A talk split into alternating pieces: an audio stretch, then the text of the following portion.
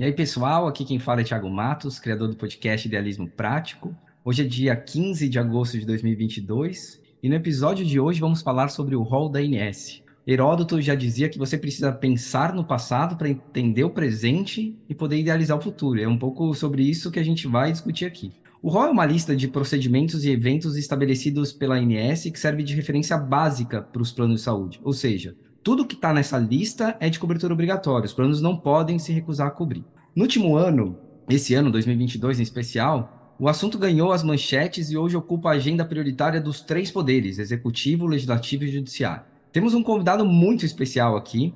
Ele foi diretor-presidente da ANS, diretor também da DIPRO, que é a diretoria que cuida justamente da atualização do rol. E eu estou falando do Rogério Scarabel, que hoje é sócio do, do escritório M3BS Advogados. Eu até ia falar aqui o nome de todos os sócios, mas eu achei melhor deixar isso para o Rogério. O Rogério é um cara com duas virtudes estoicas que eu faço questão de destacar aqui. O Rogério é um cara muito, muito acessível, e sempre foi muito acessível desde o início da sua gestão lá na INS, e tem a mente radicalmente aberta. É muito interessante, é muito, foi muito legal a experiência que eu tive lidando e dialogando com o Rogério, porque sempre, além dele ser acessível, e há muitas pessoas que são acessíveis, mas têm a mente fechada, o Rogério tem a mente muito aberta, ele está disposto a mudar de opinião desde que ele receba elementos, argumentos e evidências que o façam a repensar suas velhas ideias. Meu amigo Rogério, é um super prazer ter você aqui, cara. Ô, Tiago, prazer é meu, cara. Pô, obrigado pela, pela, pelo convite, obrigado aí pelas palavras também. Fico feliz que você me veja dessa forma. É, eu só queria só fazer aqui uma complementação do M3BS, é como a gente chama carinhosamente nosso escritório, porque nossos escritórios são cinco sócios, é, é o Milioli, Bianchi, Borrosino, Bellinati e Scarabel. E aí, por causa do nome um pouco, um pouco amplo, nós colocamos aqui M3BS Advogados. Nosso escritório ele, ele é 100% voltado, ele é vocacionado à área da saúde. Que nós fazemos, é que eu faço há 25 anos e, e é isso que nós fazemos aqui. Estamos aqui assessorando as empresas e as pessoas nesse debate da saúde e também muito importante esse debate do rol. Vamos conversar aqui que é, é, é muito esse tema particularmente é muito caro para mim, é, dentro da minha, minha, minha história, né, é, na agência ele passa, ele passa obrigatoriamente sobre esse tema e ele é muito caro para mim. Eu fico feliz com o convite de poder conversar contigo. Muito legal, cara. E, e eu acompanhei né, a sua jornada ali no, durante seu período na diretoria da IMS, também na, na presidência, e foi realmente um período de muitas mudanças, né? E muitas questões importantes e completamente únicas. Eu comentava, sempre comento com você quando a gente se encontra em eventos, que eu fico pensando a experiência que você teve né, dentro da INS, num período de pandemia, você assumiu a presidência e logo a pandemia veio com tudo. E você teve que lidar com uma situação completamente nova, que ninguém havia, ninguém na nossa geração, talvez nem a última geração antes da nossa, tinha enfrentado. Então, é uma experiência, é uma vivência que você teve e só quem passa isso na pele, né, Rogério? Porque é muito fácil quem está de fora aqui também falar das sugestões, etc. Mas a pressão e a resposta rápida que você tem que dar, teve que dar para a sociedade, e em paralelo também começou toda uma discussão sobre o rol no meio de todo esse turbilhão da pandemia. Então foi, foram, foram momentos muito ricos, né, Rogério? Ah, riquíssimos, riquíssimos. Eu fui é, é, contemplado com essa sorte, enorme desafio, não, não há dúvida. Realmente fui primeiro presidente da história a passar por uma, por uma pandemia, né, na história da ANS, é o primeiro Total. presidente, sim. E, e, uma pandemia é um pouco é, complexa em razão da ausência total de conhecimento. Não se sabia naquele momento absolutamente nada. Então, assim, aquilo que era, era verdade até a meia-noite, às quatro da manhã já não era mais é, tanta, tanta verdade, né? Mas isso é, foi muito importante esses debates que só melhorou e capacitou os servidores, os agentes públicos. A equipe da, da, da DIPRO, é, toda a equipe é muito capacitada, sabe, muito qualificada, é, muito inteligente e, e, e, e, melhor de tudo, muito comprometida com a sociedade. Né? Então, não houve nenhuma, nenhum problema é, em relação a, a essa questão de nós tomarmos decisão. Sempre foi uma decisão muito técnica, muito é, é, pensada, muito debatida. Né? Fiz questão de debater com todo o setor, com o Ministério da Saúde, com os agentes públicos. Então, foi muito pesado, não há dúvida quanto a isso, muito difícil de tomar decisões frente ao desconhecido, é, requer muita é, muita, muita segurança, né? Muita segurança. E isso a equipe da, da, da, da ANS sempre nos deu, a, todo o corpo diretivo, é, sempre nos deu de forma integral, de forma comprometida. Então, isso é muito importante, a confiança na equipe da ANS é 100%, sempre foi, agora muito mais, com a resposta que a segurança que eles me deram, como me trataram, né? Sou praticamente um estrangeiro, né?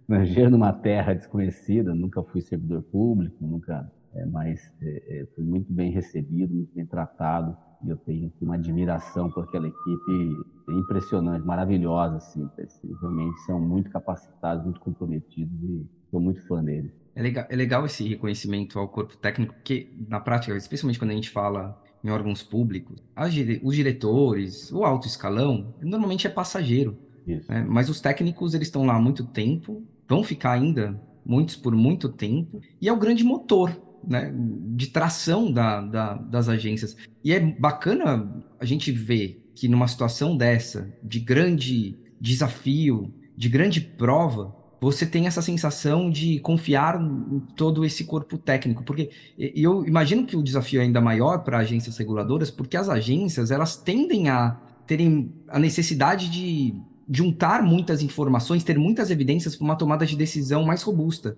E no período da pandemia, tudo que você não tem é uma consistência de informações. Você tem é, que é tentativa e erro, basicamente, né? Muito tentativa e erro, e numa sociedade que muitas vezes também tem ali a expectativa de, de enxergar estes órgãos como oráculos, como se soubessem de tudo.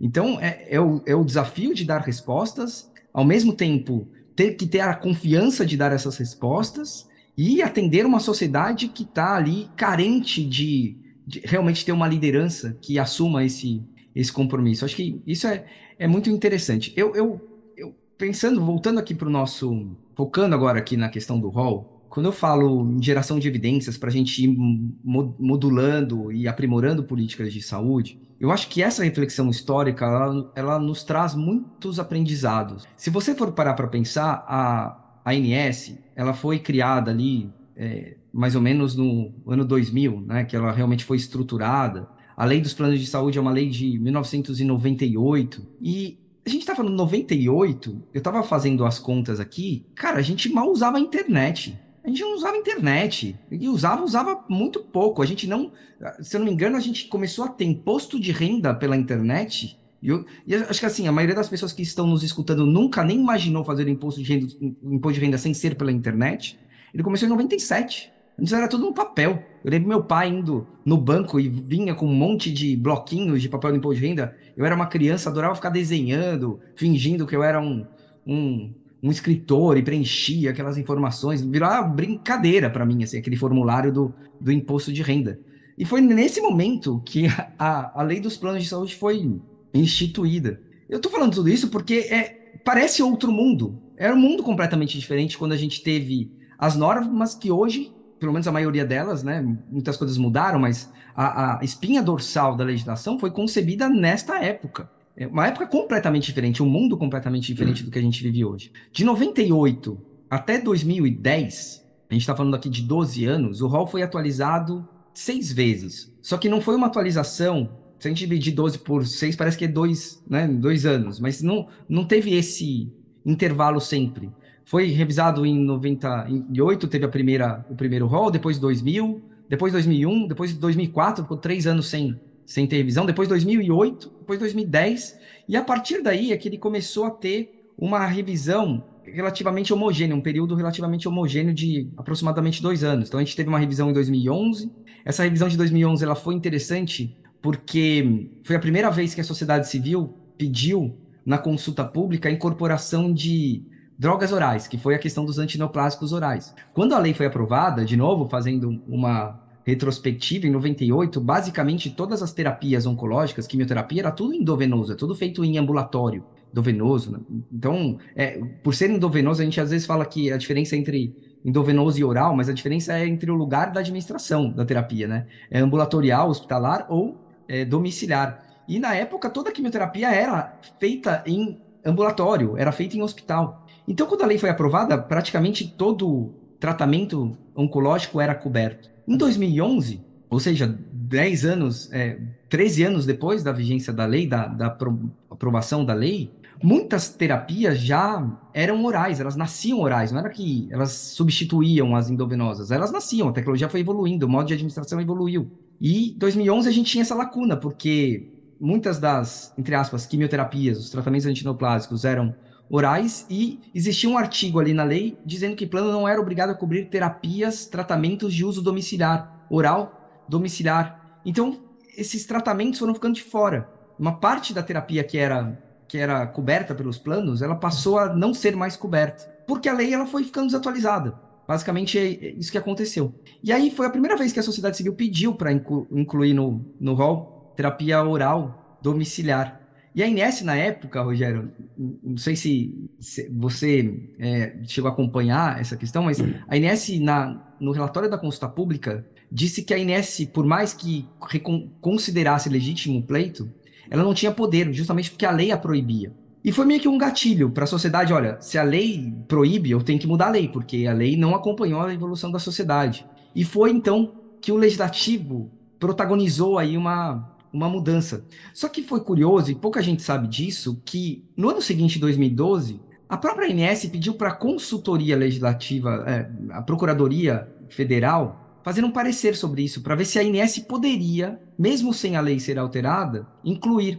E tem esse parecer. É um parecer muito interessante, que mostra, ele faz uma, um contexto histórico e ele diz assim, não, a ANS até poderia. E a ANS, nesse momento, começou a acelerar. Eu até fico pensando, se ela tivesse feito isso em 2011, talvez você não tivesse a necessidade do próprio legislativo intervir. Mas faz parte da, de, desse crescimento institucional. E aí, em 2013, ela incluiu, na, na revisão do rol seguinte, ela incluiu a quimioterapia oral. O legislativo não parou o processo legislativo, fez alteração que deu mais segurança jurídica para esse processo. E a partir daí, a quimioterapia oral, só oral, ela foi sendo atualizada a cada dois anos. Foi só em 2018 que de fato veio uma resolução que trouxe uma, uma regra clara para o processo de atualização do rol. Ele vinha sendo feito a cada dois anos, mas não tinha ali uma, uma regra, um ciclo criado. E foi em 2018 que veio, então, essa, essa resolução. O problema é que quando essa resolução veio, ela trouxe ali um. Tinha um aspecto no fluxo que, dependendo da data do registro de uma tecnologia, essa tecnologia poderia demorar 1.336 dias para entrar. Óbvio que não, não, era essa a intenção da Inés, ela tentou criar um, um fluxo bem organizado, mas teve esse efeito colateral. E esse efeito colateral acabou mobilizando muito a sociedade para, de novo, procurar o legislativo. E no meio da pandemia, né, a gente teve ali em 2019, 2020, um, 2019 um projeto de lei que em 2020 ganhou tração porque teve a pandemia e houve até um discurso, uma narrativa que eu não considero a narrativa mais precisa, mas ela acabou ganhando uma acabou ganhando aí as manchetes de que por todo mundo ter que ficar em casa seria mais importante ter a, a, a droga oral, como se fosse uma substituição, mas não era. Uhum. Mas de fato, é, os discursos ali no momento estava todo mundo muito confuso, acabou prevalecendo e fez com que o projeto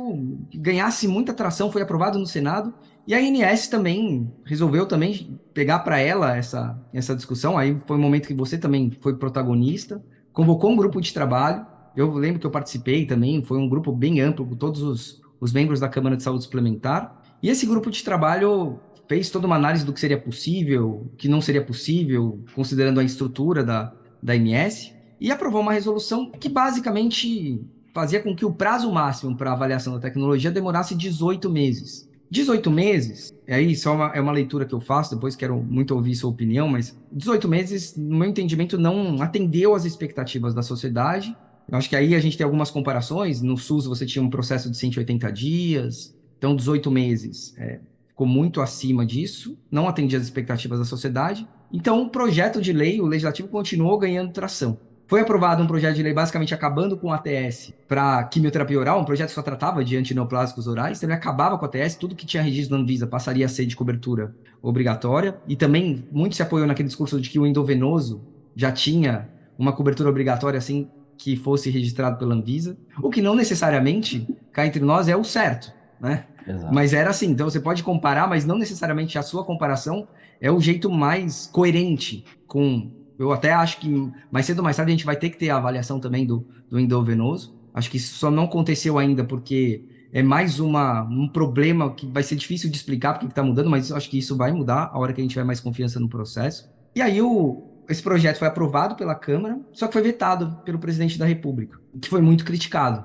Logo na sequência, o Ministério da Saúde aprovou uma medida provisória tratando do processo de atualização do rol e fazendo muito parecido com própria, o próprio processo no SUS, da Conitec. Criou lá a comissão de atualização do rol, famo, o famoso CoSaúde, agora a famosa CoSaúde, antes era o comitê, agora a comissão, meio que resgatou essa ideia de um grupo fazendo um, um, assessorar a INS nesse processo. E a medida provisória, ela fez um prazo ainda menor que o da Conitec, de 120 dias prorrogáveis por mais 60. Foi curioso, né? Porque a sociedade nem estava na expectativa, sinceramente, de ser 120 dias. Eu achava que 180, de certa forma, já equiparava os dois sistemas, dava uma resposta mais justa para todo mundo, SUS saúde suplementar, eu fiquei bastante surpreso quando eu vi 120 dias. E, e, e o mais curioso ainda é que quando esse, essa medida provisória foi analisada pelo Congresso Nacional, detalhe, só um detalhe importante que eu esqueci de mencionar, quando veio a medida provisória, a medida provisória não tratou só da oncologia, que eu acho que foi um grande acerto. Ela tratou de tudo, assim como a Inés tinha feito no caso lá dos 18 meses, é, a medida provisória tratou de tudo, para todas as tecnologias, de todas as patologias, que é justo. Tratar só da oncologia e deixar o resto esperando não me parecia muito razoável. Mas o legislativo, na hora de regulamentar, normalmente a gente acha que o legislativo sempre vai ser mais, teoricamente, favorável à, à sociedade que o executivo menos, né? Mas o legislativo, ele mudou essa norma e deixou 120 só para oncologia e aumentou para 180 para o resto. É, oncologia ficou diferenciada. E, na minha opinião, também, você não tem uma, uma fundamentação técnica para isso, para justificar isso. Claro, oncologia é importante, mas há outras patologias também importantes. Hum. Por que isso aconteceu, na minha opinião, na minha forma de ler é, é, esse histórico? Porque houve todo, todo esse conjunto de mudanças foi muito catapultada pelo movimento da oncologia. A oncologia ela foi a grande é, lobista, né? foi a grande propulsora desse movimento de mudança. Então, acho que até o legislativo, talvez inconscientemente, achou que estava dando uma resposta justa por causa do movimento da oncologia. Não sei se era, foi tão consciente assim, mas o fato é que foi isso que aconteceu. Aí, já concluindo essa, esse histórico, esse rápido histórico, com a aprovação da lei, que é a Lei 14307, que é justamente a lei que foi aprovada em cima da medida provisória, a gente teve aí uma grande mudança nesse processo de ATS muito mais rápido, deu uma resposta de fato muito mais rápida para a sociedade. Eu, particularmente, Rogério, achei que a gente ia ter uma certa momento de maturação, que isso ia continuar, a sociedade ia aceitar, ia testar, claro que talvez cobrar ajustes na regulamentação, mas eu achei que o, o tema ia, de certa forma, se apaziguar, acho que os ânimos iam se apaziguar e a gente ia ter um processo, então, baseado nisso, muito mais perto de uma conexão com o sistema público, talvez até, pensava eu num, num rápido momento, uma conjunção, talvez a criação de uma agência única para juntar SUS com saúde suplementar, mas eu achei que a gente ia ter um momento de maturação. Só que isso não aconteceu, é, e eu não sei se a sociedade já estava ainda muito pouco confiante no processo, talvez foi um processo muito traumático para a sociedade, não tenho essa resposta, mas são algumas reflexões, que ela ainda continuou pressionando, porque ainda achava que não dava para esperar 120 dias, ou então processo de avaliação de tecnologia podia deixar alguém de fora, talvez esse o medo, a partir de todo o histórico, e foi fazendo também uma pressão no judiciário.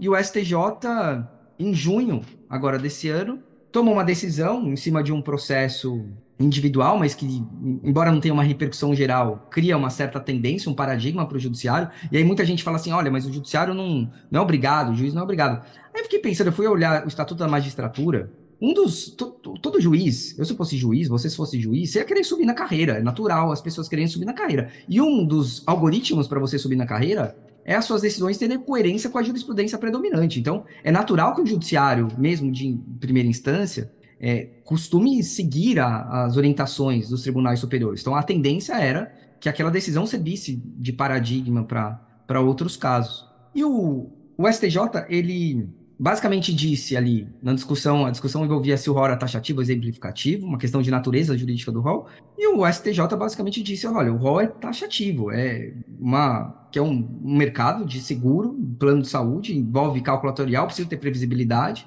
Então aqui tem uma relação, vai ter uma agência do governo com fé pública que vai definir o que é coberto e o que não é coberto, baseado nas melhores evidências, pelo menos essa, é, isso é, é o que está posto aí na, no papel, e partir disso, o plano vai ser obrigado ou não vai ser obrigado a cobrir. Não dá para deixar aberto. Só que ele trouxe algumas exceções, que justamente refinou um algoritmo. Uma dessas exceções é que aquela tecnologia não tenha sido negada pela ANS. Eu acho que esse talvez é o ponto que, para mim, é o que mais deixou frágil essa decisão, porque a ANS pode errar também. Então, você considerar a decisão da ANS soberana e não ser inquestionável no judiciário Embora eu, eu, sei que há interpretações jurídicas diferentes, que eu acho que a agência precisa ter essa, esse tipo de autonomia, pela, pelo contexto, pela história que a agência já demorou algumas vezes para talvez dar uma resposta que a sociedade queria, eu acho que foi é, meio que forçar uma confiança que precisa ser construída e não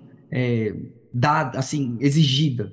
Esse acho que é foi um ponto. E outra coisa, por exemplo, que eu acho que eles e aí uma crítica que eu tenho à, à forma como o judiciário enfrenta algumas questões é de achar que sabe no detalhe. Né? Então, por exemplo, quando o judiciário fala assim, olha, de, desde que não tenha sido avaliado positivamente também por um, um órgão de renome nacional e internacional, ele cita o NatJus. E o NatJus é um grupo de poucos médicos com poucos farmacêuticos, tem cada um em um estado diferente, é um suporte, um apoio, como se fosse um perito do judiciário, e atribuiu uma meio que uma fé pública para esse grupo que se você vê opiniões e pareceres completamente diferentes entre estados. E, aí eu acho que ele não entendeu, assim, acho que o judiciário não tem talvez um, um refinamento, um conhecimento profundo sobre o, o, o, detalhe, talvez a agência tenha muito mais do que o, o próprio judiciário.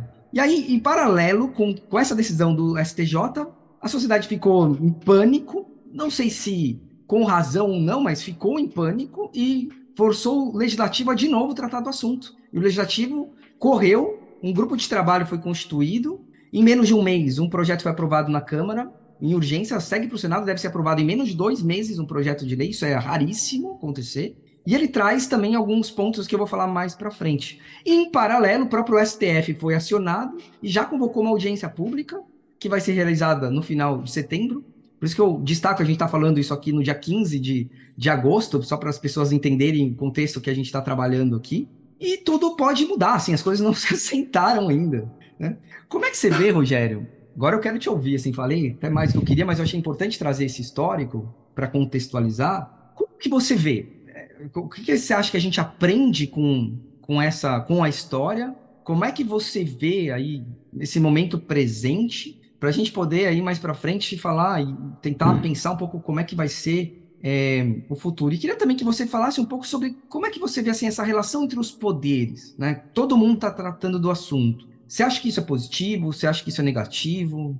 Quero te ouvir, meu amigo. Fez um brilhante histórico né, sobre a, a saúde, sobre a saúde suplementar em relação à incorporação de tecnologia. Assim, é, é, acho que é muito importante mesmo olhar para o olhar passado, né? Quem olha para o passado é nobre, quem não olha é pobre. E quando, quando a lei veio, ela realmente você só tinha um, um desenho hospitalocêntrico, né? É um, desenho hospitalocêntrico. Hoje você não tem mais esse desenho hospitalocêntrico, né? Você tem clínicas satélites. Hoje você pega um hospital, tem dezenas de clínicas satélites em volta dele, fazendo e, e, e administrando tecnologia. É, ou clínicas de diagnóstico, um diagnóstico cada vez mais moderno, cada vez assim, um avanço tecnológico impressionante, né? Tenho participado de vários debates né, em questões farmacêuticas, assim, e realmente cada vez mais dinâmico, cada vez um processo cada vez mais é, mais mais moderno, né? Ainda convive, acaba convivendo com a com toda essa questão da evolução tecnológica, né? E, e a evolução tecnológica ela também detém a evolução do conhecimento. Né? Então, é, é, muito interessante é, ver o que está acontecendo com a, análise, com a, a, evolução tecnológica, com a evolução do conhecimento. Eu acho que é isso que traz esse receio que você falou. As pessoas entram em, em pânico, é, em, muito em busca da esperança, né? de não ter a possibilidade é, de, de ver suprido a sua esperança. Né? E a esperança é sempre no novo, é sempre naquilo que se não curou até hoje, então o próximo com certeza irá curar, irá melhorar, o que nem sempre, nem sempre é verdade. Né? Se você analisar as incorporações tecnológicas, ela avança muito pouco. Né? Ela não, não, você não vê uma tecnologia disruptiva. Você vê uma tecnologia, sim, que está em evolução, e tudo que está em evolução você precisa acompanhar. Então, falando da, você falou da 2018, foi exatamente no momento em que eu entro na agência, esse debate já existia lá em, em, em razão da incorporação de tecnologia, e a proposta era exatamente ver o que a gente poderia avançar e modificar e melhorar, aperfeiçoar o processo de incorporação. Eu queria chamar a atenção é, num ponto bem interessante, porque se você olhar desde 1998 até hoje, o processo de incorporação foi um processo que nunca parou. Verdade. Ele sempre avançou, sempre avançou. Talvez agora nós tenhamos um grande retrocesso, é, o maior de todos, na minha opinião, é, se, se permanecer da forma como estão sendo feito, como está sendo descrito esse projeto e essas intervenções. Então esse projeto ele sempre avançou. E em 2018 o projeto era exatamente esse: avançarmos até todo mundo sabia que não era o ideal os dois anos, todo mundo sabia que precisava avançar, mas é, você não avança simplesmente em ideias e intenções. Você precisa de recursos, né? então recurso financeiro, recurso financeiro, recursos humanos, é, é tecnologia. É, quando nós fizemos lá em 2018, por exemplo, a alteração da normativa, que foi a 439, que criou esse rito de análise tão importante em relação à segurança, a, a analisar a acurácia, impacto financeiro, custo-efetividade, é o famoso custo-efetividade, é, analisar benefício e, e, principalmente a comparação, né, a comparabilidade das drogas já existentes com as drogas que estavam sendo submetidas, até para que se tenha um racional, né, porque pagar mais por algo que te entrega menos. Né? Acho que esse, na verdade, simplesmente é esse o debate, e não a, a, esperança no discurso, a esperança é, é, naquilo que pode ser que ocorra sem uma análise efetiva que te dê segurança, que te dê a garantia que realmente essa é, é, é pode haver uma melhoria, seja em ganhos de qualidade de vida, ou seja é, em, em, forma de administração, em forma de até mesmo de custo. Né? O custo é, é, o que menos importa numa incorporação é o valor que ela entrega, é aquilo que ela entrega. Mas lá em, em 2018 já existia, já existia e permanece até hoje uma visão muito clara de onde se queria chegar. Né? Então esse e você acompanhou muito perto isso, Thiago, sempre de uma forma é, que eu, sempre cito você em todos os lugares que eu vou, porque sua, a sua atuação é uma atuação que se espera de um agente público, né, de uma pessoa pública, uma forma colaborativa, sempre foi colaborativa, sempre foi no debate, sempre foi na, é, é, na importância é, dos dados, na importância da história e, e, do, e o que se queria alcançar. Então, dessa forma foi se construindo. Né, se você observar lá na própria norma, na 439 de 2018, ela já previa a sua revisitação dois anos após era exatamente a consciência que nós tínhamos naquele momento de que ela precisava avançar a todo momento e, e, e, sempre fazendo isso. Então, todas as capacitações, claro que nós tivemos aí uma, uma, uma questão da, é, da pandemia, né, que é, acabou meio que dificultando o avanço é, desse debate, mas você pode perceber que a, a visão era tão clara e tão para nós lá que éramos da agência naquele momento e para a equipe da, da, da, agência naquele momento, e mesmo com a pandemia, nós cumprimos quase o cronograma na sua totalidade. Nós tivemos ali três meses de atraso no cronograma, muito em razão dos pareceristas que nós contratamos que foram chamados a colaborar com os estudos é, da, na, no caso da pandemia. Né? Então, naquele momento, quando nós fizemos esse chamado, você pode observar que você não tinha tantos profissionais dedicados à análise de ATS. E hoje, e hoje você tem escritórios importantíssimos, pessoas capacitadas, pessoas se capacitando para isso. Então, é sempre um, um, uma troca de ganha-ganha que você vai melhorando a consciência, você vai melhorando é, esses estudos, você vai aperfeiçoando o processo. E é nesse, desse, desse, dessa forma que nós entendíamos naquele momento e que nós entendemos que, que iria acontecer. Né? Não por outro motivo, em 2020, né, nós convocamos a, a sociedade para mais uma vez nos auxiliar é, na realização, no aperfeiçoamento desse processo, então ele passou a, a, a ter, é, foi o rito da 470, que está prevalente até hoje. Que está em processo de atualização também isso, agora, Exatamente, pública, né? inclusive com, com o processo de atualização, já está tá em consulta pública, acho que ainda está na consulta Tá. pública ainda, era bom que todo mundo participasse. Que vai até o dia 3 de setembro, só aproveitando 3 de que quem setembro, né? estiver nos escutando vai até o dia 3 de, de setembro. e, e que ele trazia já essa visão é, muito movido pelo PL 6330, esse que você falou que queria acabar com o antineoplásico, não precisava de absolutamente nenhuma análise, bastava a, a entrada no país da análise da, é, da Anvisa, tal como ocorre com os, é, os infusionais, né, os endovenosos. Então, é, nesse momento, então, é, nós fazemos uma, um debate, um grande debate, fizemos um grande debate e, e- e- saiu a 470, que me parece bastante coerente com aquilo que tinha no momento se analisado em relação a recurso, reestruturou toda a, a parte interna da, da agência, criando um setor específico de análise né, de ATS, é, que não existia até aquele momento. Então, reestruturou toda a parte da DIP, lá das questões da análise, e, e nasceu a 470, foi publicado, muito discutido com a sociedade, é, onde as incorporações seriam feitas de forma individual, né, de forma é, sequencial e individual, onde as pessoas poderiam é, fazer a submissão, é, as instituições das pessoas a submissão, e ela seria uma análise de até 18 meses. É, muito, muito, a questão do até é, é um pouco complexo explicar o até por conta da complexidade de determinadas drogas, mas a ideia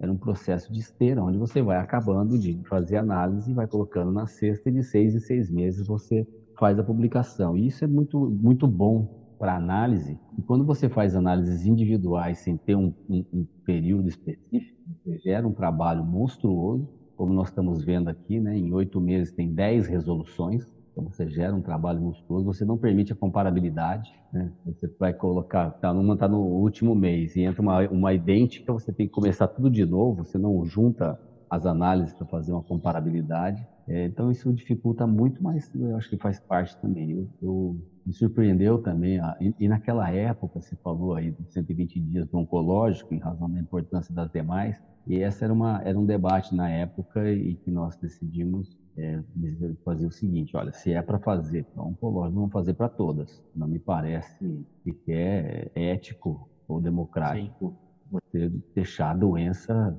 Agora nós vamos dar importância por doença, o que não é esse objetivo, absolutamente. Nossa análise é de tecnologia e todas as doenças devem ser contempladas. Então nós fizemos a, o, o- projeto era para todas as análises. E eu confesso que, assim como, como você, achei que a, a, a questão estaria mais pacificada, achei que foi uma resposta bastante adequada que a agência deu para uma análise técnica, né? mas isso não ocorre e, e se acirra com a decisão do STJ, que vem ratificar, a, a- ratificar, mas nem tanto, né?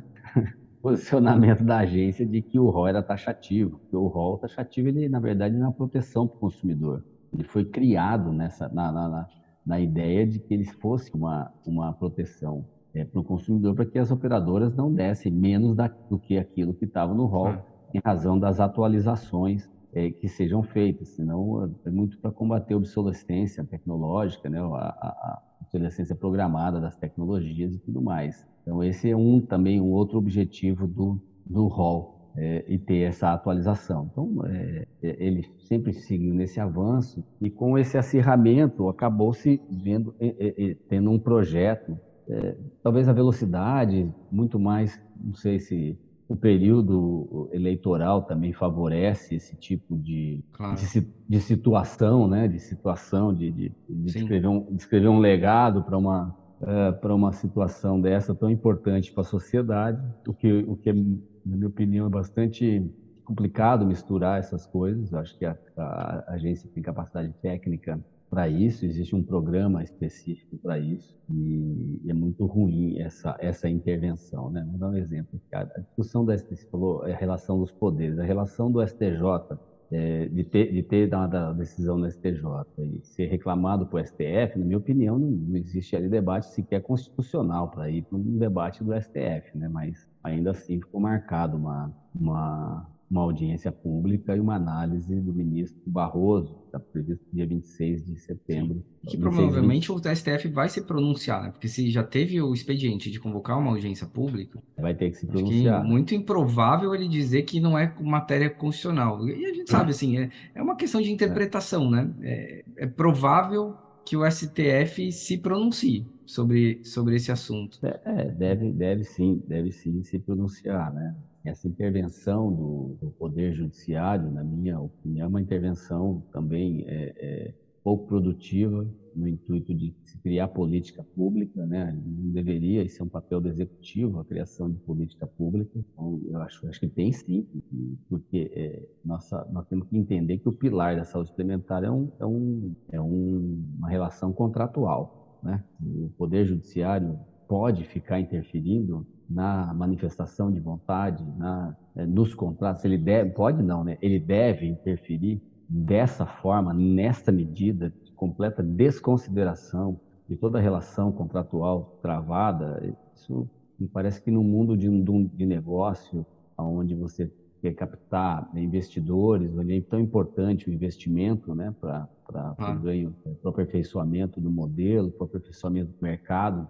Esse é o mercado, né? A gente pode falar o que quiser, mas. Claro, é o mercado. São... Um tema muito sensível. Um tema sensível. E regulado. Mas... Né? E, é regu... e, e pronto. É, por que, que ele é regulado? Exatamente porque ele é sim um mercado, mas se reconhece a, a, a não é a sensibilidade, se reconhece a relevância é, do e a simetria de informações produto, entre os players. Do produto que se dispõe. Então, assim, tudo isso que envolve esse mercado, ele é regulado. Né? Então, assim, as, as, as normativas que a agência publica, elas são adequadas à resposta ao mercado. É claro que, sobre a perspectiva do investidor, por vezes a, a, a agência responde de forma errada. Sobre a perspectiva do consumidor, por vezes também responde de forma errada e assim por diante. Isso é uma é natural de um mercado de um mercado é, desse modelo, né?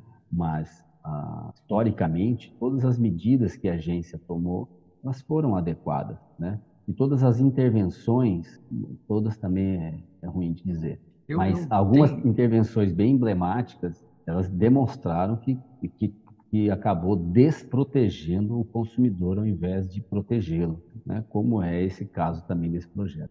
Eu tenho, eu queria explorar um pouco mais essa questão dos, dos três poderes e dessa relação porque você tem, né, basicamente duas linhas de pensamento. Uma que entende que cada poder tem um papel muito claro e que alguns poderes estão invadindo a competência de outro poder e isso está criando uma, uma crise institucional e isso enfraquece o próprio desenvolvimento das políticas públicas. E uma outra uma outra linha de pensamento que vai numa linha mais, olha, é absolutamente republicano todos os poderes interagirem entre si. É um, uma, uma lógica dos freios e contrapesos. Todos os poderes se fiscalizam e se interagem ali entre si. Então, quando um determinado poder não dá uma resposta adequada, o outro poder tem autonomia para eventualmente corrigir. Acho que teoricamente é uma linha de pensamento que me agrada mas ela, ela parte de um pressuposto, é, exige muita sabedoria,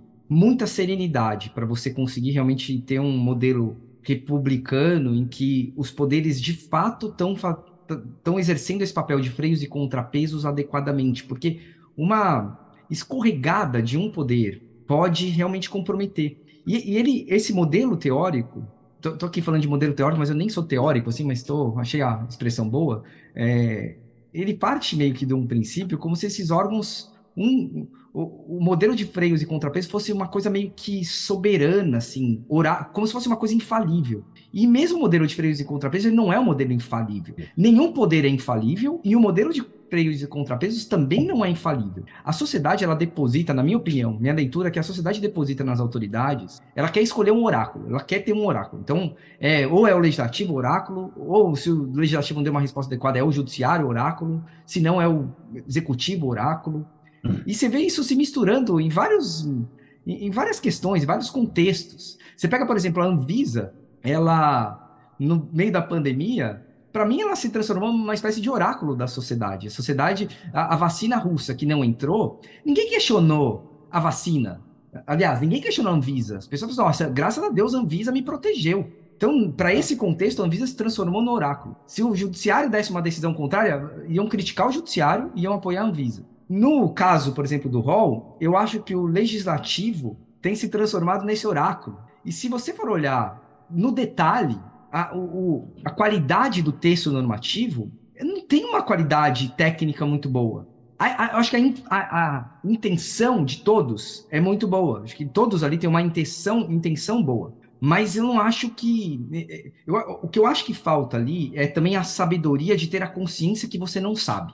Eu acho que isso falta muito em todos os poderes. É, e é uma coisa normal, porque existe o viés da confirmação. Você estuda muito aquilo, você tem a tendência a acreditar que aquela, aquela conclusão que você chegou, seja a ANS, seja o judiciário, seja o legislativo, todos têm a tendência humana, isso há inúmeras pesquisas é, feitas com grande critério metodológico na área da psicologia comportamental, é absolutamente humano você ter esse viés da confirmação. É, e eu acho que você que falta talvez alguns gatilhos para você enxergar este viés da confirmação. Eu acho que isso ainda falta. Por exemplo, é, eu vejo na própria agência, né, na INS, eu acho que eles têm as melhores cabeças para pensar nesse processo como um todo. Mas eu acho que às vezes o, a forma, o fluxo, o pensar no fluxo esquece talvez da raiz que faz a sociedade é, se desesperar, né? E como você falou, as pessoas querem a esperança. Então a gente tem que pensar nessa questão da esperança.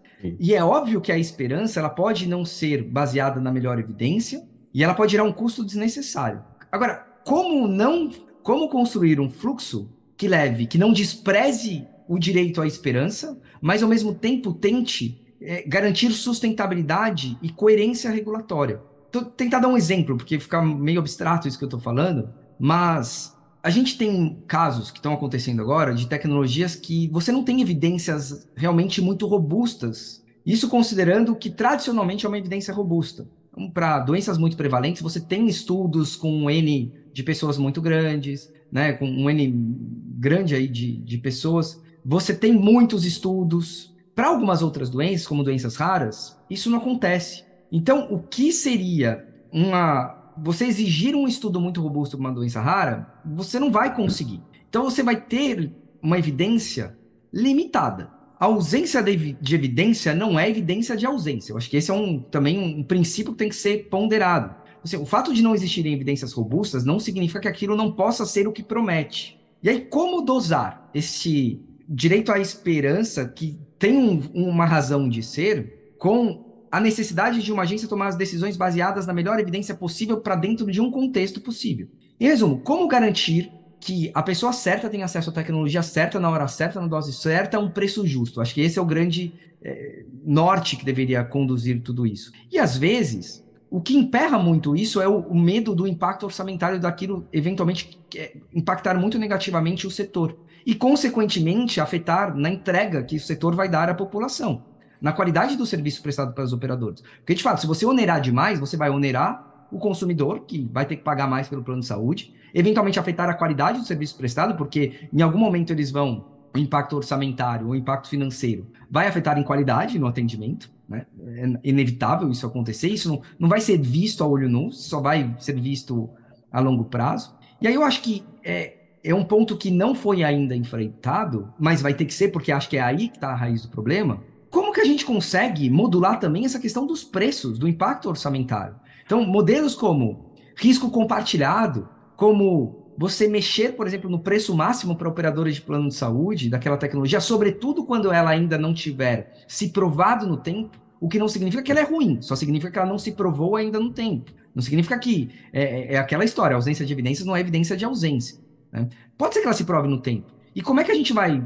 É, se, como é que ela vai se provar no tempo? Ela tem que estar acessível para eu poder medi-la. Mas, quando ela não tem uma evidência tão robusta, talvez ela não tenha que estar acessível por um preço alto, como se quer, é, como se hoje é o normal. Então, eu, eu acho que é, não dá para desprezar o direito a uma esperança. Obviamente, você não vai querer um direito à esperança de algo que tem evidência de que é ruim. Óbvio que isso não. Mas aquilo que pode ter uma promessa e você tem algum indício de que pode ser bom, embora não tenha uma evidência tão robusta, você precisa criar. E aí não é só agência, eu acho que é uma conversa intersetorial. É agência, só que eu acho que a agência tem que protagonizar essa, essa discussão. Acho que ela é a liderança que deveria e, chamando esses atores. Chamar a CEMED, chamar o Ministério da Saúde, chamar o Ministério da Fazenda, chamar para ver como é que a gente pode, e não acho que é uma, uma discussão fácil, tá? Não estou querendo assim simplificar é, e deixar simplória essa discussão. Eu sei que é complexa, mas o fato de ser complexa não significa que não é possível a gente evoluir. A gente acabou de ver uma consulta pública de limiares de custo-efetividade na Conitec, que ninguém, né, pouca gente tinha coragem de, de enfrentar esse assunto, e foi só o Ministério da Saúde lançar o negócio e obrigar todo mundo a se debruçar, que você tem, tem hoje mais de 400 páginas de construção intelectual que vão, sem dúvida alguma, transformar. Óbvio que o negócio não vai sair perfeito, mas vai transformar a nossa capacidade de sair do ponto A para o ponto B. Né? É, então, acho que esses acho que são pontos de, de atenção. E um outro aspecto, é, Rogério, eu queria também te ouvir sobre, sobre isso. Você até trouxe, né, que o, o Hall, quando de fato foi criado, acho que ele foi numa pegada de, de ser um, um, uma espécie de proteção mesmo para o consumidor, porque as operadoras não cobriam muitas das coisas que eram que era meio que óbvio que tinha que cobrir pela própria essência do contrato, né? Você está ali garantindo o básico. Então eu acho que ela, ela tinha uma tentativa de ser um piso, mas ela, eu acho que inevitavelmente não dá para a gente ignorar que ela se transformou num teto. E o teto entra justamente nessa discussão da expectativa das pessoas e de uma capacidade talvez da do sistema de construir isso com rapidez, de atualizar isso com rapidez. E em um outro aspecto, às vezes eu sinto falta, que eu entendo a agência, mas eu sinto falta dela dar, dela dar uma sugestão, assim, ou, ou dela dar para a sociedade uma forma da sociedade ajudá-la. Que é, por exemplo, na falta de infraestrutura. Né? Eu já vi muito esse discurso, e ele é verdadeiro, não é um discurso no vazio, mas que você não tem estrutura, que você não tem equipe ainda é, capacitada, que você não tem recursos. O que, que eu esperaria da agência numa situação como essa? Que me fale exatamente o que a gente precisa. A gente precisa mudar, colocar na lei de diretrizes orçamentárias do ano que vem uma rubrica específica para isso, para isso, para isso. Me dê os caminhos das pedras, me dê o caminho das pedras para eu te ajudar a conseguir a estrutura que você não tem e que deveria ter para poder entregar o processo que seria mais adequado para a sociedade. Eu acho que esse seria uma forma da ANS meio que falar assim, olha, eu estou aqui no perrengue, mas eu tenho uma forma de sair do perrengue e vocês têm como me ajudar a sair do perrengue. Então, ó, é, é, a proposta é essa aqui, vai, a gente vai ter que dialogar com outros poderes, a gente vai ter que ter uma relação muito mais de ganha-ganha, e me ajudem, né? Me ajudem.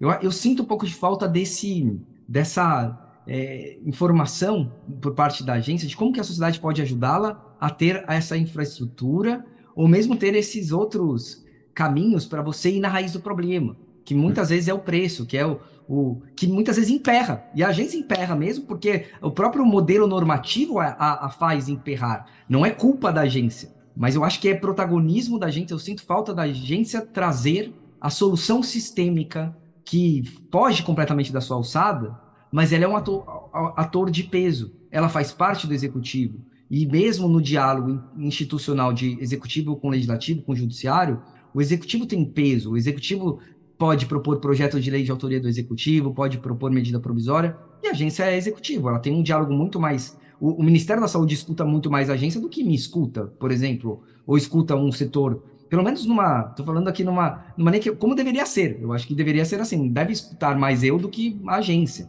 Né? É, claro que tem questões que fogem do, do óbvio e do institucional, mas o certo seria isso. O que, que você acha de tudo isso que eu que eu trouxe aqui, muitas coisas. Também misturei muito assunto, mas, enfim, não, você é muito habilidoso. Não tem problema não. É, fala primeiro sobre a questão do viés da confirmação, tá? Da, da intervenção do poder, do poder judiciário. A, a, eu, eu acredito que não existe, o, a agência não é um, uma última palavra, nunca acreditei nisso, não por outro motivo, nós fizemos inúmeros debates, sempre chamei a, a sempre chamamos a sociedade para participar, sempre com muita atenção, com muito com muito interesse, é, não por outro motivo, na, na resolução 439, lá no, na, na renovação do processo, nós abrimos a submissão a toda a sociedade, qualquer pessoa pode fazer, qualquer física, jurídica, é, exatamente para qualificar e melhorar o nível de informações, para que não houvesse intermediários com interesses outros. Né? Então, assim, esse sempre, a agência sempre está teve muito aberta, sempre foi muito aberta a esse diálogo, a essa conversa, e sempre de forma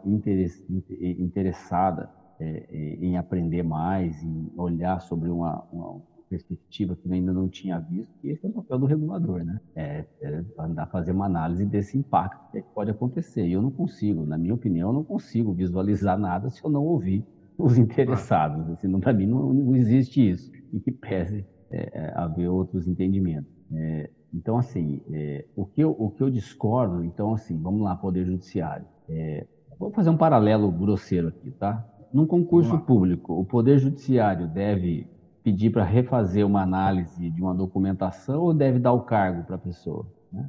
Durante muitos anos, o Poder Judiciário dá o cargo, deu o cargo para a pessoa, sem uma análise adequada, sem entender os porquês que levaram àquela inabilitação, por exemplo. Né? Então, a, a, sua fala é bastante importante. É, a agência não pode estar imune a erro. Não, não está imune a erro. Mas eu acho que é papel do Poder Judiciário dizer o seguinte: refaça a análise, refaça o processo, me apresente a justificativa para o porquê que isso é assim e isso é assado. Esse é o papel, na minha opinião, do Poder Judiciário. Fazer com que a agência, como a gente falava lá dentro, volte para a prancheta claro. para analisar sobre esse aspecto, porque eu não vi esse aspecto na qualidade da sua nota técnica, na qualidade da sua apresentação, nisso ou naquilo. Acho que esse sim é o papel do Poder Judiciário, esse é o papel da sociedade, esse é o papel de todo mundo. Claro. Né? Então, porque eu acho que é legal isso que você trouxe, porque de certa forma você está prestigiando o papel daquele poder, mas dizendo assim: olha, isso aqui não atendeu os anseios da sociedade, vai isso. lá, refaça, é tipo uma segunda chance, olha. Isso. Se, e se você não conseguir e, atender. Por quê. É, não, exato. So, o, o, o, reclamo também pode estar errado. O reclamo Perfeito. também pode, pode não ter analisado. Claro. analisado todos os pontos. Olha, eu estou com esse problema aqui. É, por, por, que, que isso acontece assim não acontece assado? Né? Então, assim, é, é, por vezes, é, faltam elementos justificadores também nas decisões judiciais. Sim, concordo. Você concordo. simplesmente afastar uma legislação é, sem qualquer justificativa, afastar uma, uma, uma, uma resolução normativa que foi debatida com a sociedade sem qualquer justificativa para atender uma pessoa em particular, isto não me parece adequado. Agora, se aquele dado trazido pelaquela pessoa num determinado tribunal, determinada ju, em determinado juízo, fizer é, é, sentido, peça para a agência se manifestar, compreenda Sim. os porquês, né? Esse é o que eu acho que eu entendo que seria o papel do poder. Do poder é, faz, é, todo, faz todo sentido. Do, eu acho que faz todo sentido. Ninguém tá. Acho que a agência nunca, em tempo algum, pelo menos é, é, eu posso afirmar isso, jamais achamos que nós, enquanto eu estive lá, evidentemente, achou que estava certo.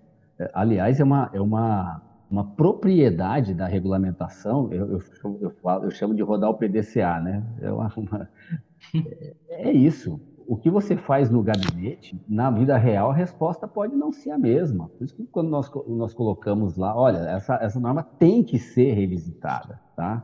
Por quê? Porque você precisa saber qual é a resposta do mundo real. A sua proposta é muito interessante, é uma proposta inversa. Em alguns países isso acontece. Você coloca a tecnologia na rua e faz a análise dela do comportamento no mundo real e depois vê se ela deu a resposta satisfativa ou não e você retira ela então, se for é, objeto. É, tudo bem, é uma, é uma forma de você, de você avançar nos debates e avançar nas análises. Agora, intervindo, não me parece adequado você simplesmente desconsiderar todo um trabalho técnico claro. que foi feito simplesmente Agora, por, por, conta de um reclamo. Deixa, deixa eu aproveitar esse gancho, porque eu concordo com você. Eu acho que esse é um. Eu acho que essa seria a saída mais harmônica do judiciário identificando que há uma fragilidade regulatória, ele dá a chance para a agência evoluir e tentar superar aquela fragilidade regulatória. É, eu fico só pensando que na prática, como que ele vai fazer isso, ah, se não impondo alguma coisa? Porque eu não acho que está certo, tá? Mas é, eu vou, vou, dar um exemplo que talvez dê mais materialidade ao que eu vou falar. Há alguns anos, a agência aprovou uma resolução normativa que eu particularmente achei uma das melhores resoluções normativas da agência, tratando do, da coparticipação nos planos de saúde. Era uma, hoje você vive numa numa situação muito frágil. O consumidor pode viver situações muito frágeis, a ponto de coparticipação inviabilizar a pessoa de conseguir manter o plano de saúde ou conseguir fazer os tratamentos que precisa. Aquela resolução, ela estabeleceu que a coparticipação, de forma, da forma como ela foi construída, ela não, ela não gerava esse risco para o consumidor. Exato. O risco de eventualmente ter que arcar com um valor muito alto. Ela tirou, por exemplo, alguns procedimentos que são custosos por natureza desse, dessa coparticipação. Por exemplo, na, na oncologia, a, a, a, quimioterapia, a radioterapia e a cirurgia não entrariam no, numa coparticipação. E mesmo assim, para outros procedimentos, você tinha ali procedimentos, por exemplo, que também muito positivo que a agência fez, procedimentos para rastreamento, por exemplo, para você tentar diagnosticar precocemente, você estava estimulando. Se você cria uma barreira de coparticipação, você desestimula, porque a pessoa, ah, estou me sentindo bem, por que, que eu vou fazer uma mamografia?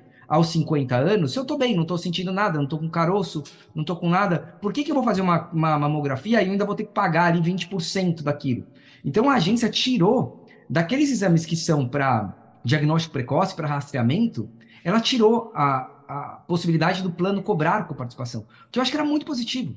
Exato. E aí veio uma, se eu não me engano, foi a OAB que entrou, sou advogado, e puxa, eu fiquei muito chateado assim de ter sido a OAB, gente, né, advogado aí, é, e, e a OAB afastou, assim, ela entrou com uma ação, se não me engano, no Supremo, o Supremo deu uma decisão afastando aquela resolução, e a INS acabou é, aceitando o golpe e tirou a resolução do ar, ela mesma revogou a sua decisão. E aí, pegar esse, que você, esse contexto que você trouxe, teoricamente, o judiciário ele não deu diretamente uma chance para a INS, Ribeiro, simplesmente afastou a resolução, não deu uma chance da INS de repente avaliar algum ponto específico que não estava adequado. Mas a decisão do Supremo foi numa linha de que, olha, isso aqui deveria ser uma matéria do legislativo. Aí eu fico pensando, por que, que a agência, assumindo talvez esse papel que você falou de repensar, que o executivo, o, o, o judiciário de certa forma deu, olha, tá saindo daqui, mas esse negócio tem que ser feito de outra forma. E é o legislativo que tem que fazer.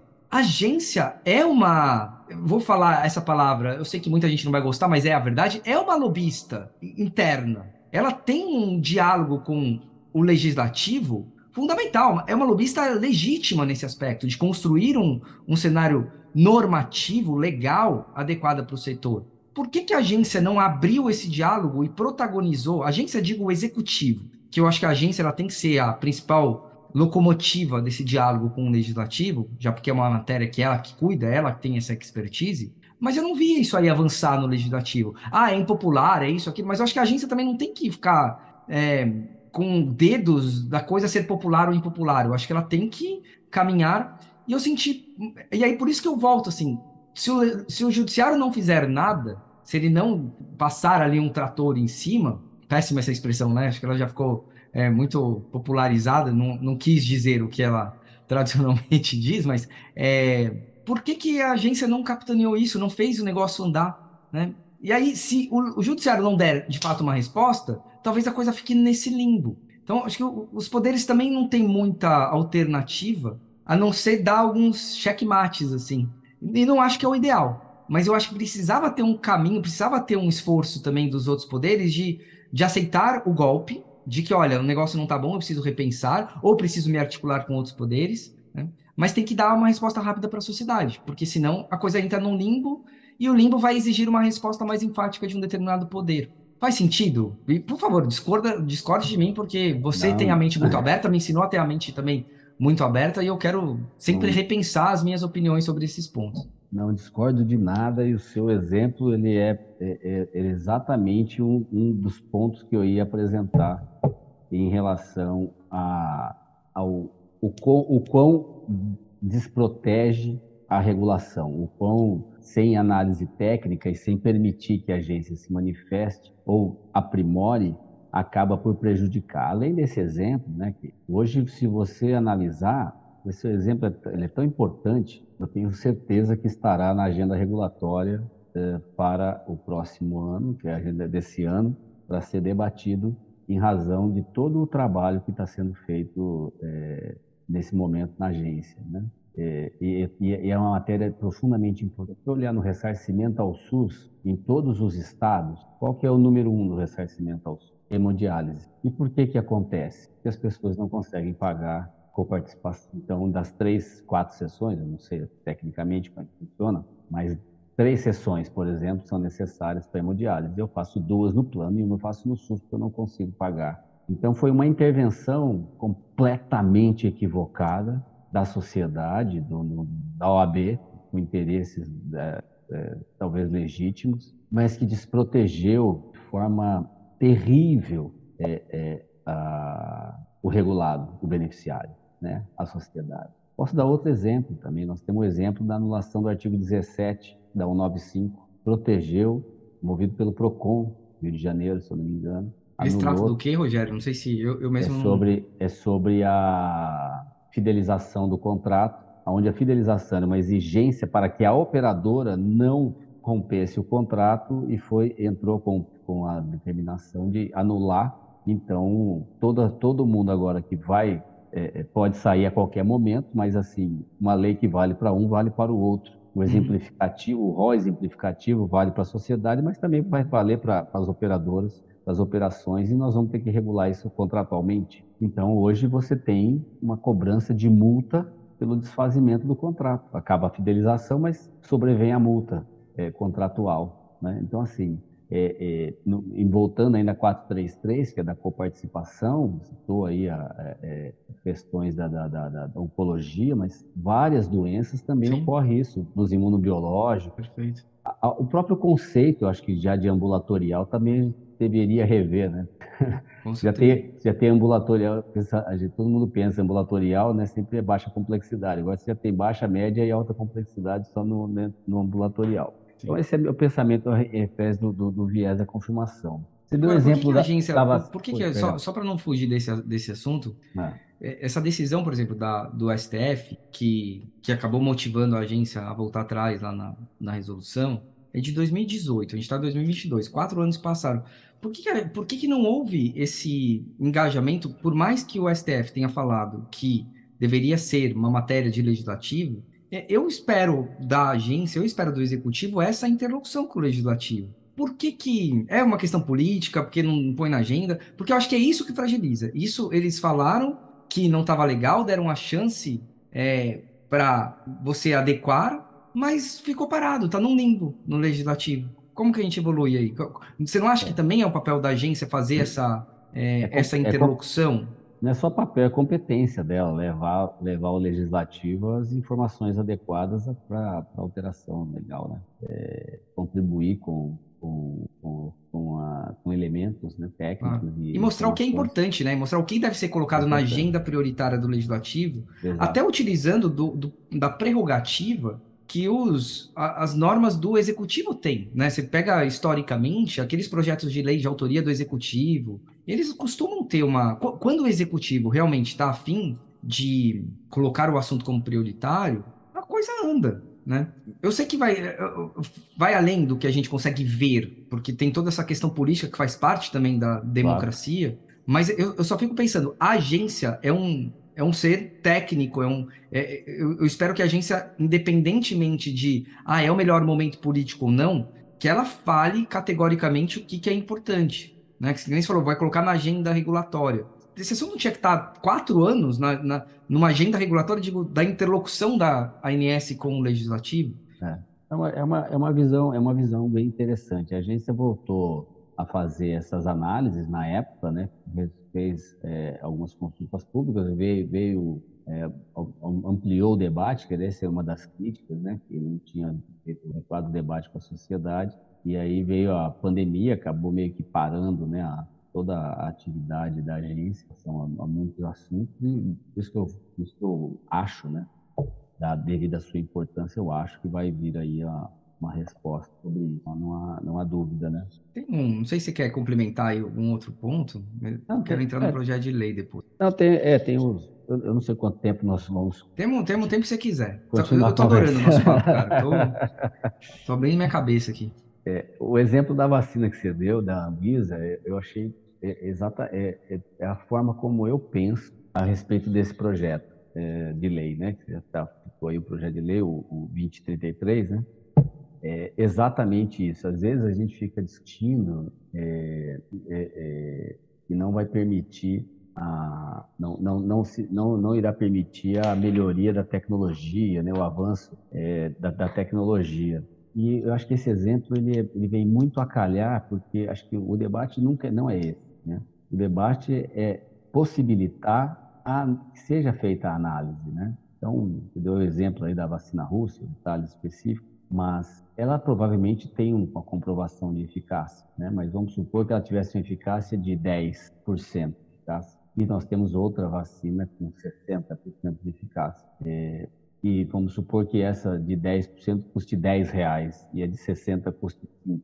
Não é necessário fazer uma análise e incorporar apenas aquilo que traz mais eficácia, ou seja, é mais eficiente, né? Não eficaz, mas ambas são eficazes. Agora, qual é mais eficiente? A que produz mais com menos dinheiro, é isso é que faz a análise de tecnologia. Sim. Basicamente é isso. Ela não impede que uma tecnologia circule, apenas traz racionalidade ao desembolso, ao impacto financeiro. Né? Eu acho que isso é que é interessante é, o debate. Acho que esse é o esse é o ponto do debate, é que esse projeto ele possibilite e aqui eu não quero nem defender. É, é aí eu, eu, eu particularmente acho que a, a, a, a ANS nem seria o, o local adequado para fazer uma análise de incorporação. Ela foi colocada nessa, Sim. por ela ser uma, uma agência de mercado, né? E não de análise de incorporação. Claro que ela faz isso, faz com muita competência, é, mas talvez uma, uma, uma, uma, agência única no país, eu acho que seria para o bem do país, na verdade, eu acho que seria muito mais adequado, né? É, toda ela pensando nisso, Sim. negociando isso, discutindo preço, impacto financeiro, impacto. Claro que impacto financeiro no SUS é completamente diferente de impacto financeiro na saúde suplementar. O objetivo do SUS é um, o objetivo da saúde suplementar ele é outro, mas eu acho isso fundamental, né? E, então assim, é, você impedir ou, ou não ou não permitir que isso seja feito uma análise, isso vai trazer pouca racionalidade para o sistema, nós vamos ter muito mais despesas, muito mais um valor mais alto. E a gente sabe que o valor é um dos pontos principais para se deixar o sistema, né? Você tem um plano de saúde, você começa a fazer os downgrades até o momento em que você sai do sistema e principalmente você acaba saindo num, num momento que você às vezes mais necessita, né? Porque a sua renda ao longo do tempo ela também passa a diminuir pelo sistema de aposentadoria que nós temos no país. Como você tem 70% do mercado empresarial, né, então muito, muitos dos planos eles, são, eles se mantêm em razão de um financiamento patrocinado, não diretamente pelo beneficiário, mas sim um, um pagamento patrocinado. Então é importante ter esse tipo de análise, pode ser sim é, um, um ponto de expulsão em razão do impacto financeiro que isso pode trazer, e está incorporando não é coisa que vai fazer mal, ou, ou, ou não é nada disso. É muito mais da pouca racionalidade econômica de, de, não vai simplesmente não vai trazer, vai cumprir o objetivo, não vai ser mais benéfico do que o que já tem. Então, acho que essa análise é bastante importante. É, e esse exemplo da vacina eu acho perfeito para o caso. Eu, eu, eu acho que nós devíamos estar discutindo, aliás, assim, eu, eu, vejo, eu vejo a saúde em ombros, né? Para mim, essa onda do exemplificativo taxativo já passou faz tempo. Nós deveríamos estar debruçados dentro do projeto de análise de tecnologia. Nós tínhamos que estar pensando, sim, nas terapias avançadas, é, nos raros, né?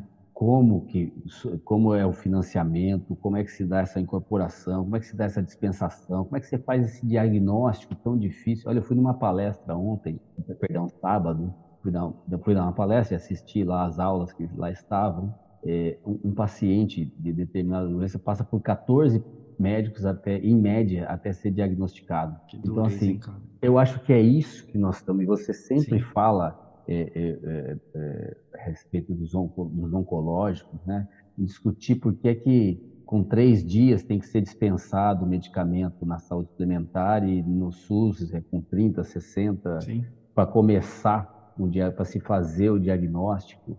Por que, que um tem 180 dias, outro é 120? É um número cabalístico? Por que, que isso acontece? Sim. Acho que esses são, são debates. E, a e a gente tá Acho limitando. que esses são debates importantes, sabe, Tiago? Isso é fundamental, você ter centros de referências para raros, para que você tenha o diagnóstico rápido, certo, com dispensação medicamentosa, com toda a tecnologia embarcada possível. Isso é valor, isso não é preço. Não dá para você quantificar preço para isso. Né? Uma política pública conjunta, da saúde pública para a saúde privada, para os raros. Eu acho que esses debates é que nós deveríamos estar travando, mas também faz, faz parte do, do, do, do debate faz político. Parte. Eu acho que todos têm que assumir. É, eu acho né? zero, sem, sem nenhum problema sem nenhum problema quanto a isso. Desculpa te interromper. Tá? Não, não. Eu acho que está certo. Eu concordo também com você. E eu acho que todos, de certa forma, todos, né? Eu acho que executivo, legislativo, judiciário, a sociedade, é, os atores do mercado, todos têm que assumir uma certa meia-culpa, porque tá difícil de todo mundo seguir uma linha na raiz do problema, como você falou. Eu também acho, se a gente for olhar e conversar com alguém, falar assim, você, você acha que uma pessoa que tem plano de saúde deve ter direito de viver mais tempo do que uma pessoa que tem SUS? Acho que ninguém vai concordar com isso. É. E a gente está tratando hoje todas as medidas, não todas, obviamente, mas grande parte, se a gente for fazer uma leitura das medidas regulatórias, por exemplo, a própria lei aprovada pelo Congresso Nacional, que separa em 120 para oncológico e 180, está fazendo uma segregação, uma, um, um sistema de castas. A gente vive e a gente tem que é, a gente tem que assimilar, a gente tem que aceitar que assim é feio falar, parece que é feio assim, nossa, o Brasil faz isso mesmo. Faz, a gente faz, a gente vive sistemas de castas sanitárias. Pessoas do SUS, tem vários estudos que moram, mo mostram isso. Se tem um câncer de pulmão ou um melanoma, dependendo do hospital que você cair, você vai ter chance de viver ou de morrer. É, é assim que funciona, pelo modelo regulatório que ainda tem falhas. Você olhar o SUS com a saúde suplementar, você também, pessoas vão ter uma expectativa de vida diferente. Tá certo, a gente acha isso normal? Eu não consigo, sinceramente, eu não consigo achar isso normal. Eu, eu acho que a gente pode ter, talvez, sei lá, você tem condições de ter um. Alguém tem condições de ter uma Ferrari, eu não tenho, mas eu tenho condições de ter um, um carro popular, um carro médio, e vai me levar do ponto A até o ponto B. Todo mundo vai conseguir chegar no destino, tá? Mas, assim, numa, numa questão de vida, eu acho que a gente tem que igualar. Se não, acho que a sociedade tem que ser mais é, tem que ter mais empatia nesse aspecto. A gente não pode aceitar como normal pessoas terem acesso a algo que pode deixá-las vivas, ou pelo menos o que se espera é que ela tenha acesso a algo que, que aquela tecnologia vai deixá-la viva ou vai melhorar a sua qualidade de vida. Eu não acho que eu não consigo não olhar para o, o todo. Eu tenho dificuldade, eu me sinto mal. Assim, eu acho que minhas filhas vão me julgar no futuro, meus, né, meus ascendentes, meus descendentes aí vão me julgar no futuro. Eu não quero ser mal julgado, eu quero, eu quero ser absolvido da, da, dessa na acusação de criação de castas ou, ou, de ser conivente com o modelo de castas sanitárias. Agora, é, acho que primeiro a gente precisa aceitar que isso existe, porque se a gente não aceitar, a gente vai continuar trabalhando em efeitos e não nas causas. Eu concordo 100% com você que a gente precisa pensar no modelo holístico, uma agência de inteligência mesmo, que possa, de alguma forma, entender tudo o que está acontecendo e usar, por exemplo, as vantagens do SUS para ajudar a melhorar o cenário da saúde suplementar. O próprio modelo de ressarcimento, se você for pensar, ele poderia ser é, utilizado como o SUS sendo um grande financiador imediato daquele de um procedimento de alta complexidade, de te tecnologias avançadas, etc. e tal, vai negociar um preço e, a, e, e, o plano de saúde ressarce. Porque é óbvio que o preço que o SUS vai conseguir, é, que uma única fonte pagadora vai conseguir adquirir, é muito abaixo do que aquele preço de mercado. Que aí eu acho que as operadoras ficam numa situação muito frágil mesmo, quando elas são obrigadas a dar uma tecnologia que você tem uma concentração muito grande de mercado, ela perde a capacidade de, de negociar. É indiscutível, isso é uma lei de mercado. E ela perdendo a capacidade de negociar, ela vai ter que repassar isso para o consumidor. Então, quem está perdendo, em última instância, é o consumidor. Que, infelizmente, também a gente tem essa fragilidade, isso não fica tão claro gente, não fica tão claro. Acho que é outro ponto que precisa ser aprimorado. Tem que ficar mais claro. O, o, a geração de causa e efeito. Uma incorporação de uma tecnologia está gerando o que na minha mensalidade? Eu preciso enxergar. Se a gente, se a sociedade não enxergar, ela vai ficar sempre iludida achando que quem vai pagar a conta é só o plano de saúde. Mas não está claro. Isso é outra coisa que eu acho que precisa ficar mais clara. Se a gente for entrar, eu queria entrar com você na discussão da lei, né, do projeto de lei que está em discussão no Congresso Nacional. Eu acho que a gente tem uma convergência de que esse não seria o melhor dos cenários. O cenário ideal seria a gente conseguir ter um olhar mais sistêmico, talvez essa agência de inteligência. Isso aqui, teoricamente, teria que ser proposto pelo Poder Executivo. É um projeto de lei de autoria do Executivo. O Legislativo não pode dar o pontapé inicial. Então, tem que vir alguma coisa. Da, na, assim, você pode me corrigir se, a, se esse fluxo político está adequado, mas eu acho que teria que ter uma.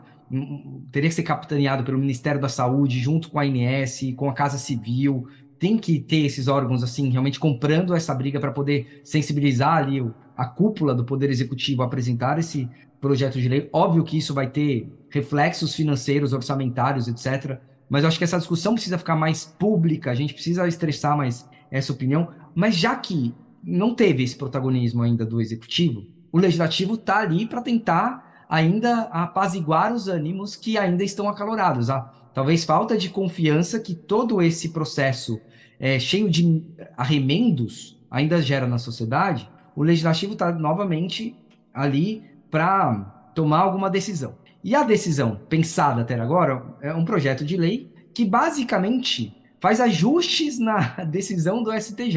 Né? Ele, eu estou com o texto aqui e ele fala assim que em caso o tratamento ou procedimento prescrito pelo médico não esteja no rol, a cobertura deve ser autorizada pela operadora desde que Aqui é o primeiro ponto que chama atenção. Ele diz que tem que ser autorizado pela operadora. Então, ele não está comprometendo uma estrutura, por exemplo, a N, que eu acho que ele deveria fazer. Ele deveria fazer um diálogo com a ANS, não direto com a operadora.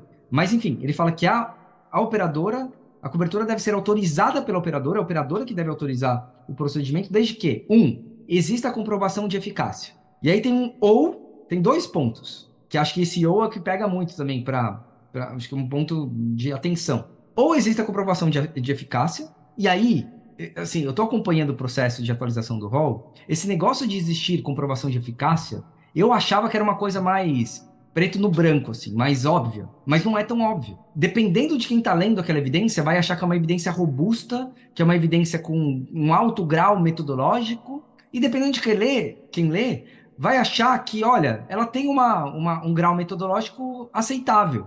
Então, dependendo de quem está lendo, vai achar que é evidência prestável ou imprestável. Então, isso aqui não é tão simples para. Vai continuar gerando contradições de interpretação entre o operador e o usuário e vai acabar gerando ação judicial. Então, isso aqui não vai, é, não vai dar conforto para o consumidor, para o beneficiário e também não vai dar segurança jurídica para o setor.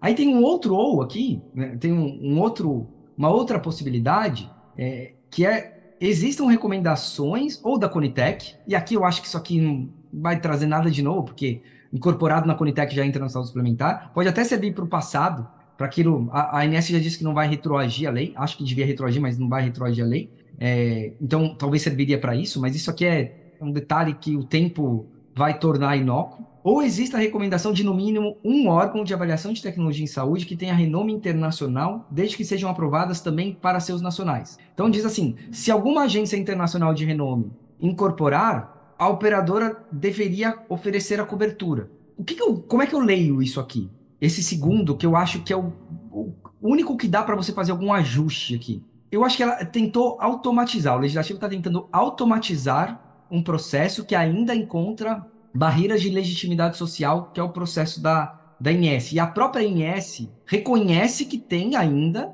limitações estruturais para poder fazer um processo assim de alto padrão. Ela mesma reconhece que ainda tem uma estrutura limitada, que está ali fazendo o possível e o impossível, mas ainda tem uma estrutura.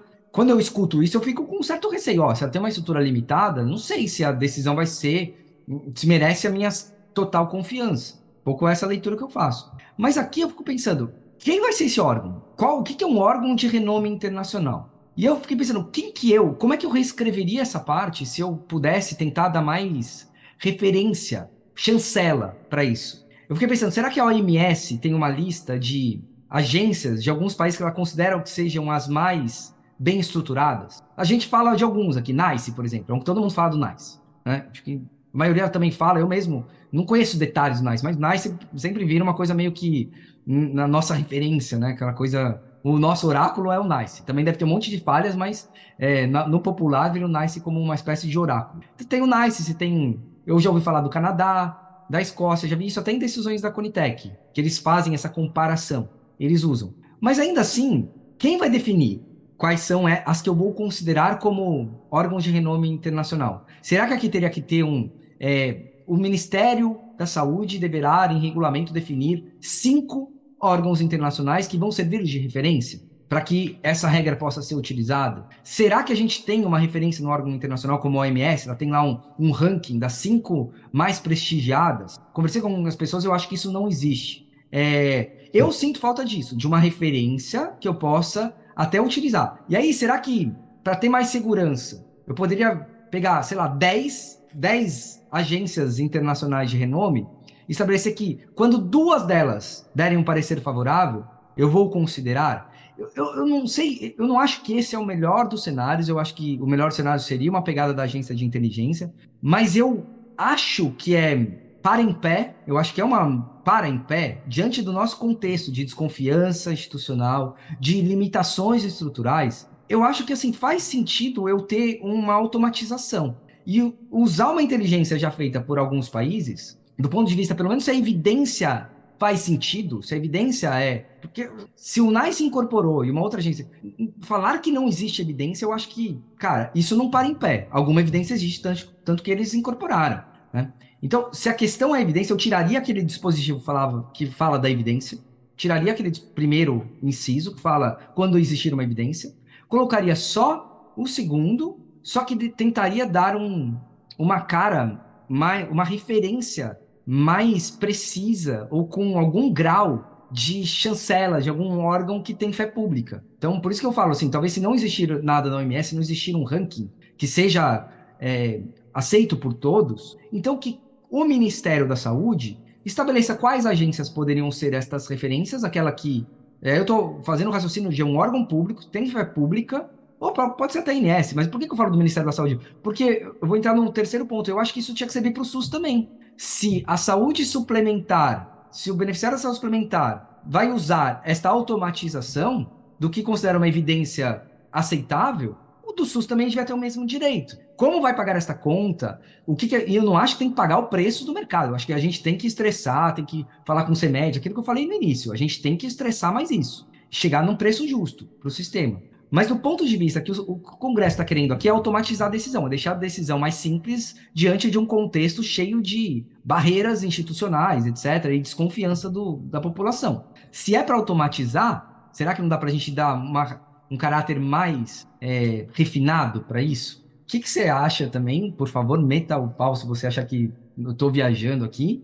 E me fale também o que, que você, como é que você pensa aqui, o que, que você melhoraria. Porque eles vão aprovar alguma coisa, eu acho que eles vão aprovar. A questão assim, agora a gente pode ajudar a aprovar de um jeito melhor, né? Para depois, talvez, fazer uma discussão da agência, ou pior. Eu acho que a gente só ser favor ou contrário não vai adiantar muito. Assim. A gente pode, de repente, ter um papel de ajudar a melhorar um pouco mais. Não vai ser perfeito, mas vai melhorar um pouco mais do jeito que está e tentar contemplar todas essas questões em jogo, que é a necessidade de ter um ambiente com segurança jurídica, um ambiente com sustentabilidade e um ambiente que também, assim, entenda o que a sociedade está carente, assim, qual é o ponto que pega no âmago da sociedade, né, para que ela, de alguma forma, possa ficar um pouco mais em paz com, com essa situação. Tá contigo aí, meu amigo. É, bom, é, esse é um ponto ponto importante, assim, entender o que a sociedade está carente. Eu acho que eh, a sociedade não está carente de tecnologias que não trazem benefício. Então, e como, e como entender e como saber se ela traz benefício sem uma análise adequada. É, eu fico pensando por que, que alguém não, não, não apresentaria, uma instituição séria não apresentaria para que a agência faça uma análise, já que são só 180 dias, né? É, isso me chama bastante atenção, porque não determinar para esse órgão que foi determinado para fazer análise, é, eu nem apresento para fazê-lo. As suas, sobre suas observações são bem pertinentes eu, eu também não entendo. O primeiro, assim, é, ou o ou, ou seja, o um ou outro, realmente é muito, muito difícil compreender como é que isso aconteceria. Se você determina na lei que a incorporação de tecnologia tem que ser analisado por um órgão, e esse órgão é a agência, né? Então, e a Conitec, no caso. Então, ficaria realmente bem, bem, bem, bem, bem incompreensível esse, o ser ou. Para mim, só deveria existir um órgão fazendo análise. E aqui você falou bem a respeito da Anvisa, né? Como entender que não existe, não existiria Anvisa para nos auxiliar uh, na uh, na informação adequada de que aquela tecnologia, aquele medicamento, aquele procedimento é adequado. Me chama bastante atenção. A questão da é que quando você fala em eficácia, eu posso estar errado, tá? Mas assim, o que eu entendo de eficácia, todo medicamento que passa pela Anvisa tem eficácia. E a eficácia nada mais é do que você fazer uma comprovação com o experimento que foi realizado. Então, a, a vacina que tem 10% é, de eficácia, ela é eficaz. Bom, então, assim, esses termos, as palavras que são colocadas à luz da ciência, eu nem sei o que significa a luz da ciência, é, com evidência. Toda a tecnologia que é apresentada para a Anvisa descobriu evidências no seu experimento. Então, nada mais é do que isso, na minha opinião, nada mais é do que a volta da ideia do M330, ou seja, do PL M330. Entrou na Anvisa, tudo está coberto. Ponto final. Para mim, me, a mim me parece muito clara a intenção. É, o segundo ponto, é, ele também acaba por possibilitar, por exemplo, os off-labels sem análise da Anvisa, em razão daquela portaria que foi colocada pelo Ministério da Saúde mas menos ruim, com certeza muito menos ruim, porque a Conitec está fazendo análise. Então, eu não vejo nenhum problema quanto a isso, uma vez que a, eu também acredito muito na Conitec, sua análise ela é muito técnica, muito importante, em que pese ter uma questão orçamentária. É, e a Anvisa um tem cadeira na Conitec, eu acho que esse é um ponto um importante outro debate, também. Isso, um né? outro debate a Anvisa, importante. Se, é. se for, quiser fazer um trabalho sério, ela chega lá na reunião da Conitec e fala assim, olha, eu desaprovo é, essa incorporação. Óbvio que isso vai trazer um, um peso diferente do que qualquer outro membro, né, falar mas isso. É, então, mas é uma forma que você tira poder, né, de autonomia Sim. do órgão. Concordo. Eu, eu, Não é o melhor dos mundos. Eu sou contrário a isso. É, é isso, bom. Eu acho que você dá, é, é, ratifica um, um, um, momento ruim, mas não tão ruim porque Sim. nós temos ali que entender que a, a Conitec está fazendo análise. Então é, outra discussão. E esse ponto também concordo contigo aí. É, primeiro que não existe eu nunca gostei muito assim do, do termo, ah, mas o, a agência X aprovou, né? Como se nosso país fosse igual ao país da agência, tivesse a mesma carga de doença da agência, os mesmos problemas daquele país, a mesma forma de, de, de fazer análise, mas é uma boa referência, não há dúvida de que é uma boa referência. Não por outro motivo, é, é, na, na, na, agenda regulatória da Anvisa, existe uma, uma, um debate sobre essas questões de, de é, tem um nome específico, eu, eu perdoe, não estou me lembrando agora, que é sobre a confiabilidade, né? Ou seja, aquilo que já está já é comprovado a, a, sua incorporação em outros países, você tem um processo mais ágil, ah, né? Que é, que é uma espécie de automatização. De ana... né? Concorda que é uma espécie de é. automatizar? É. Eu não fazendo é um processo de confiabilidade, é um processo é, de confiabilidade é, que é interessante, mas nós temos vários medicamentos. Tem limitações também são né? autorizados aqui que não são autorizados em outros Sim. países. E, e, e, o contrário também é verdadeiro. Então, essa incorporação, é, sem saber é, o, do que, é que nós estamos falando, e aí eu, eu, discordo, assim, eu acho que nós temos capacidade de fazer essa análise de forma adequada. Não, não acredito, assim, que a análise de outro país sirva para nós, assim, 100%, porque tá, já foi em outro país. Discordo disso, entendeu? Então, assim, mas é, eu, eu, acho que esse projeto ele, ele não, não atende a sociedade, é, ele não, não, não, não melhora o processo, ao contrário, ele, ele acaba com o processo da, da, da agência, vai aumentar sobremaneira os debates no Poder Judiciário, porque, é, como eu disse, nós não podemos esquecer em nenhum momento que essa relação ela é contratual, então tem uma expressão de vontades ali e, e, e as operações para poder quantificar, para precificar, qualificar o processo, deve ter algumas, alguns debates contratuais e isso vai desafogar, com certeza, é, na, no Poder Judiciário, é, é porque é aquilo, aquela frase que você colocou. É, a, a operadora está autorizará quando? Então, assim, como é que você faz uma análise do pedido através de uma é um parecer que vai ser dado sobre a eficácia daquela tecnologia? É, quem é, é que vai você, dar esse parecer? Quem é que vai né? dar esse parecer? É. Nós vamos criar um banco de pareceres. Essa, é que nem o então. Você entra no Natjus ali, vai em banco de parecer, tem vários tipos de pareceres de é diferentes, contraditórios entre si muitas vezes. É isso. É, então, então vai ser por parecer, aí qualquer coisa que, que entregar, é, qualquer, qualquer coisa fica um negócio muito ruim, desculpa. É, qualquer parecer que for entregue, a, gente, a, a, a operadora tem, tem, tem que o dever de, de dar cobertura, senão vai parar no poder judiciário. Como é que você? É, é frágil, é, que, é frágil. Como é que uma agência, como é que uma agência fiscaliza isso? Ah, não, ela, a, a, a, operadora pode ser multada porque tem um parecer, aí vai analisar o parecer sobre o peso desse parecer Concordo, ou sobre é o frágil. parecer que está escrito parecer e foi assinado por alguém. Então, assim, é, isso não, não melhora em é nada. É muito aberto, né? É muito isso subjetivo melhora, também. Isso, isso não melhora em absolutamente nada, sabe? Não melhora em nada. Isso, é, é, a sociedade não quer isso não quer isso. Você deu o exemplo da vacina que eu acho perfeito para isso. Ela quer um órgão que, que tenha credibilidade, que a sua palavra é, é, valha e dê segurança. Você tem um exemplo, o, o, o, Tiago, que é, você falou certa feita comigo, a sociedade quer entrar no avião e saber que ele não vai cair. que tudo foi providenciado, que ele tem a manutenção Sim. em dia, que o combustível está lá, o combustível de qualidade. É isso que ela pode até cair, mas você, você sente, você não está preocupado em. Você, como é que é? Você, você, falou assim: você não entra no avião e pede para ele a certificação de que o é. combustível é adequado, né? Você confia no processo, você confia Exatamente. no fluxo que foi então, estabelecido. Então, isso sim tem que, tem que olhar para dentro e dizer: olha, o que é sim. que nós precisamos fazer? Para ganhar essa confiança. Eu acho que esse é o ponto. Eu me lembro, eu, esse é o ponto. Eu acho que esse lembro, é o ponto. O que, lembro... que precisa ter no processo para a sociedade não ter que ficar pensando no processo, para que ela é. simplesmente confie na, na, que é a mesma coisa da Anvisa com a vacina. Ninguém ficou olhando os documentos. Ou, a Anvisa decidiu, eu confio na Anvisa. Ponto final. Exato. Eu acho que assim, a ANS, eu, eu não quero de forma alguma que essa minha fala faça alguém achar que eu estou criticando a qualidade do corpo técnico, porque não é isso. Mas, na minha opinião, a, a sociedade ainda não legitimou a INS, ainda não confia na INS da mesma forma que confia na Anvisa. Nem sei se a Anvisa merece mais do que a INS, não é esse o ponto que eu quero entrar. Mas eu vejo, por, por todo esse movimento que rola no judiciário, no legislativo, que a sociedade ainda não deu essa, confia, essa chancela de legitimidade. Eu acho que tem tudo para a INS ganhar isso, mas é, assim, precisa primeiro reconhecer que não tem, para aí a, a, ir atrás de ganhar esta, esta confiança, né? É, e aí eu acho que, assim, inevitavelmente, você vai ter que...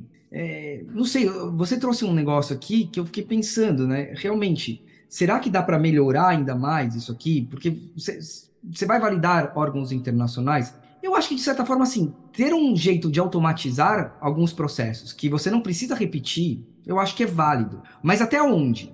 Até em que ponto? E eu fico pensando, se não incorporar automático, será que pelo menos eu não posso ter uma lista de países, de agências internacionais que já fizeram uma análise, e essas análises têm dois componentes, um componente técnico sobre existe evidência e outro componente orçamentário é posso pagar? Tem dois componentes. Se você pelo menos aproveitar e não tiver que fazer retrabalho em relação a isso, a, a parte científica, se aquilo é prestável ou imprestável, eu acho que assim já facilita o trabalho, já automatiza uma parte do trabalho que é demorado, que é trabalhoso, que é custoso e que acho que esse é o ponto principal. Nem sempre é preciso, nem sempre é tão preciso como a gente gostaria que fosse. Eu, eu já vi assim né, nesse processo da, da agência, por maior que seja o empenho, são duas, três pessoas que estão fazendo um parecer técnico. É, assim, é, é passível de erro. E já aconteceu da agência perceber esses erros, né? Assim, são perceptíveis. É, que há a possibilidade de ter erros. Então, será que eu automatizando essa etapa, pelo menos, olha, vou considerar que isso aqui é prestável.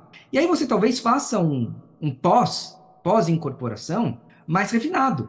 Você pode, por exemplo, ter pedido de desincorporação se determinadas hum. tecnologias não se mostrarem aqui para o nosso país é, tão adequadas como se, se mostraram, ou como os indícios mostravam. E isso eu acho que a gente usa pouco. A gente não, não faz essa análise de mundo real, a ponto até de subsidiar pedidos de desincorporação. Quantos pedidos de desincorporação? A própria Inés, não sei se ela acertou, se ela errou, os pedidos de desincorporação ainda não podem ser feitos, só vão ser feitos daqui a 180 dias, a partir do momento que for regulamentado. Uhum. A gente já está, assim, já considerando como menos importante o pedido de desincorporação. Talvez é ao contrário, a gente possa ser mais flexível, e não é um flexível, ah, entra tudo. É um flexível assim, olha, algumas agências internacionais aceitaram, incorporaram, inclusive analisaram a parte econômica, mas a parte científica, elas analisaram e viram que as evidências prestam, não são imprestáveis, e a gente vai fazer uma avaliação delas. A gente não está confiando 100%, mas a gente está dando um,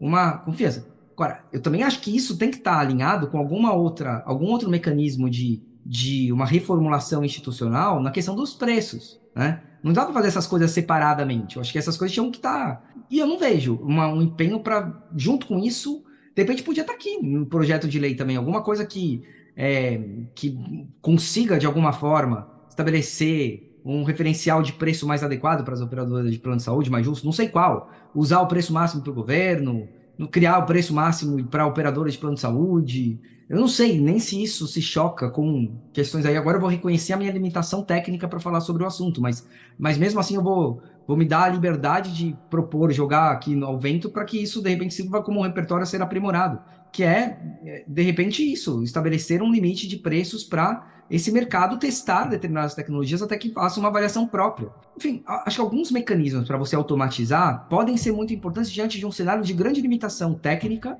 de tempo, né? E de fragilidades que acontecem, que ainda a gente tem que reconhecer que existem. É, mas não abrir tanto, não abrir tanto. Acho que essa dosagem, essa modulação, e, e ter a consciência de que isso aqui é um, é um protótipo ainda, que a gente precisa dar porque a sociedade está exigindo, e que algum protótipo vai ser dado. Eu só acho que ele pode ser melhor ou pior. Ou ele pode ser péssimo, ou pode ter algum, a, a, algum mérito a ser apre, a, aproveitado e fazer a gente evoluir de alguma forma. Como você falou antes, né? A, a, Inés foi evoluindo. Não, não, foi, não chegou na perfeição e nunca vai chegar na perfeição, mas foi evoluindo. Em alguns momentos, ela, ela por exemplo, naqueles 1.336 dias, eu acho que ali teve uma queda, assim, importante. A intenção foi evoluir, não tenho dúvida, e evoluiu em vários outros aspectos como transparência, como é, possibilidade de não ter intermediários. Mas assim, foi. É normal, né? A gente vai acertando, vai errando, vai é modulando. Né? Hum. É, essa, essa questão da credibilidade, assim, nós, nós discutimos isso, é, acho que é importante nós, nós lembrarmos alguns pontos. A agência foi por muito tempo é, a única a única agência do mundo que transmite ao vivo seus debates. Sim. 100% de todos os documentos estão disponíveis para quem quiser analisar, criticar. Todas as incorporações são debatidas com, com a saúde, é uma comissão valiosíssima, de alto teor técnico. Se você analisar nos últimos anos, é, nenhuma tecnologia é, foi questionada, nenhuma incorporação ou não incorporação foi questionada, nem judicialmente, e não me lembro, aí pode ser que tenha ocorrido, mas de grande repercussão administrativamente. Então, isso me demonstra uma grande adequação no processo. Ou medo, né? Não. Ou medo de alguns atores em questionarem isso dessa forma e terem um revés. Eu acho que tem esse componente. Qual, qual seria? Eu acho que é uma medo... leitura que você está fazendo, mas, mas eu acho que tem um... Medo de... medo de, de repente, ter um precedente negativo. Quem é que tem medo de ir no Poder Judiciário contra o saúde tem. suplementar?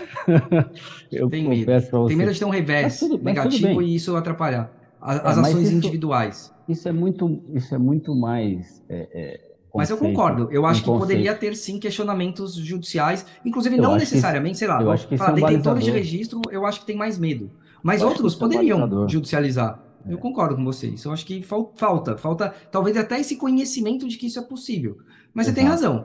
Eu acho que traz um, um certo indicador para vocês, que eu acho que precisa ser analisado com certa moderação, mas traz de fato. Claro, acho que é um argumento válido que você traz. Assim, nada, nada, nada é. Então, estou dizendo é só meu, meu, meu sentimento. É, você fala de limitação é, de barreira do, do, tempo. Qual é o outro país no mundo que incorpora com seis meses? Nenhum, mas continua tendo barreira com o tempo. Isso, o, não, fato de outro sei. não fazer igual ou melhor eu, não significa não, que a gente consiga não, fazer com perfeição. Não, entenda, não estou dizendo que está certo ou que está errado. Claro. estou dizendo o avanço das análises, tudo pode ser melhor. Não há dúvida nenhuma quanto a isso. Em relação à utilização de dados, lá na, quando, em 2018, e esse é, é um princípio que está na, na, na normativa da agência, é o alinhamento com as normas públicas. Ou seja, todas as, as, análises de evidências que são feitas no Ministério da Saúde são aproveitadas. Todas as análises técnicas feitas pela Anvisa são aproveitadas. Não por outro motivo, se você não passar pela Anvisa, ela não é elegível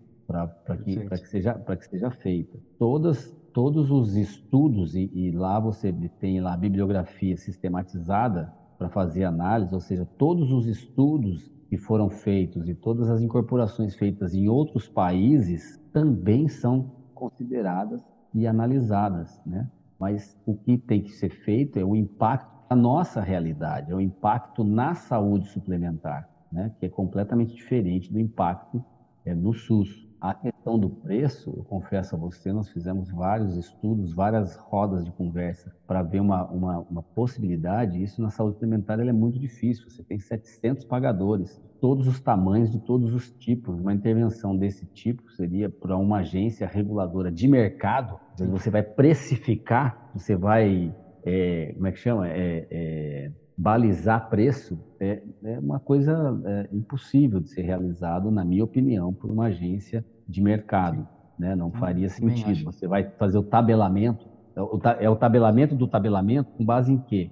Entende? Então, assim, já existe não, é essa, esse limitador. complicado, essa parte é. Esse não, limitador. Eu não sei a solução. Não então, tenho nenhum já, pontapé inicial para essa já, solução. Já existe, nós fizemos várias discussões. Então, assim, eu, eu, eu, não, eu não enxergo limitação por tempo, eu não me enxergo é, é, as questões de avaliação, é, questões de preço. É, é, não há dúvida que a análise do rol é sim uma barreira, mas ela tem que ser olhada e vista como uma barreira positiva para dar segurança e garantia para a sociedade de que você está adquirindo, que você está consumindo, que está sendo que deve ser prescrito é algo que lhe traga benefício. Não é que essa droga Perfeito. é pior do que essa. Esta é adequada para o seu quadro. E mais barata, para, né? Para su, e mais barato. Pode até ser mais barato, mas pode ser sim. mais caro também. Sim. Mas sim, ela sim. é adequada para o processo Perfeito. que você está passando para aquela saúde. É para isso que serve a análise da tecnologia. Você foi, você é foi pra... perfeito. Eu acho que você trouxe Entendeu? essa questão. É, é, o paciente certo da tecnologia certa, na hora certa, na hora certa, é, um preço justo.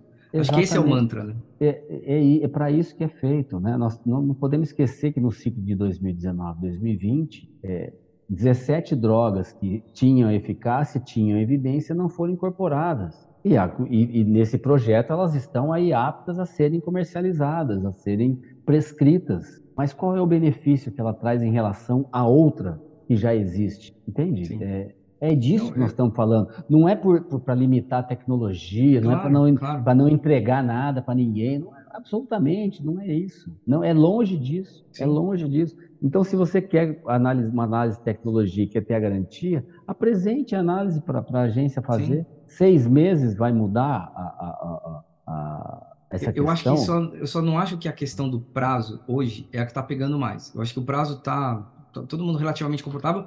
Claro que talvez você tenha situações extraordinárias que mereçam também avaliações extraordinárias, como por exemplo a gente teve no caso da Covid, para exames, etc. Mas não é o sempre, normal, gente, são questões extraordinárias, né? São questões... A agência sempre foi atenta a isso, né, Tiago? Você acompanhou Sim. bem aí. A, a, acho que talvez precise de alguns algoritmos mais específicos, assim, quando, por exemplo, a Anvisa tem lá uma questão de fast track, em que ela, ela estabelece uma série de situações em que, é, situações talvez mais cotidianas, menos é, sei lá, extraordinárias do extraordinárias, né? Que é o que eu acho que a agência tem feito com mais é, habitualidade, mas ela traz algumas coisas que são diferentes, que mereceriam uma análise.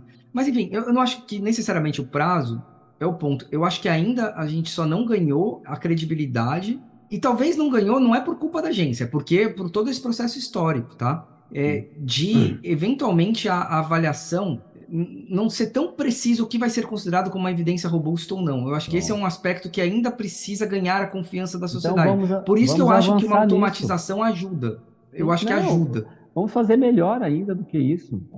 Isso fazia, faz parte do projeto, eu tenho certeza. Vamos melhorar nos critérios. um MCDA, Sim. outra metodologia, Sim. vamos definir Sim. qual é o critério adequado para a saúde suplementar, qual é o, o critério adequado para a oncologia, Concordo. Qual é o critério Concordo. adequado para X doenças, qual é o critério adequado aí, a partir do, do, desse momento em que você sabe quais são os critérios, você ganha mais previsibilidade. Sim, Isso é a parte do projeto. Concordo. O que a sociedade que, precisa, na, na minha opinião, é, previsibilidade, é, é previsibilidade, é previsibilidade e transparência. Entendeu? Transparência e previsibilidade. Você para mim é Tem isso razão. que importa para a sociedade. Para mim então, também. É, então, é aqui o nosso, é aqui a nossa discussão, entendeu? É aqui é vamos vamos debater isso. O processo, eu, vou, eu vou reconhecer processo, uma falha minha. O processo é adequado. Vamos então para frente. Qual que é o próximo passo para melhorar é. esse processo e não pegar e, e, e criar um projeto para nós retrocedermos 20 anos. Nós vamos voltar à década de 90.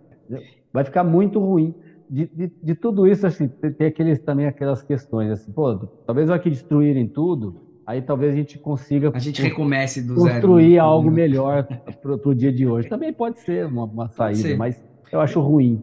Pode ser. Eu, eu concordo. Eu acho que, assim, o ideal seria a gente ir para uma linha de uma agência que já pensasse em tudo, que eu acho que é aí também que a gente vai ter capacidade de mexer em preço, porque aí você pode ter uma única fonte pagadora e de repente usar o ressarcimento para as operadoras pagarem o SUS. Eu acho que a gente vai só conseguir evoluir nessa parte do, do recurso. Agora, talvez tenha outras ideias que estão por aí, mas ninguém ainda conseguiu pensar, mas acho que esse seria o melhor caminho.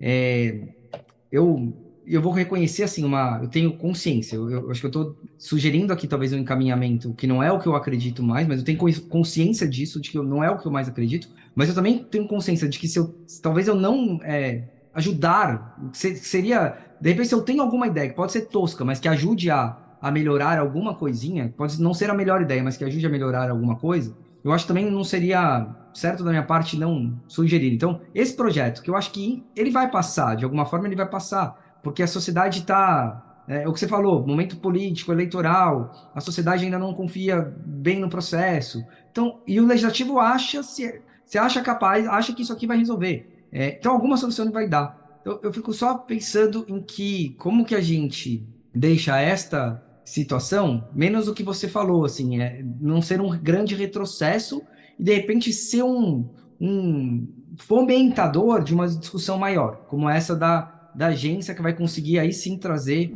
esperamos nós, né, é, uma definitiva credibilidade. E, de novo, não acho necessariamente que não deva ter credibilidade, né, que, que não mereça ter credibilidade. Pelo menos, acho que deveria ter mais credibilidade do que tem. É, eu só, só digo que, que eu acho que a sociedade ainda por motivos diversos, assim, inúmeros fatores, ainda não depositou. Mas não que não mereça, tá? Quero deixar também isso muito claro. Ó, ah, fale suas considerações finais aí.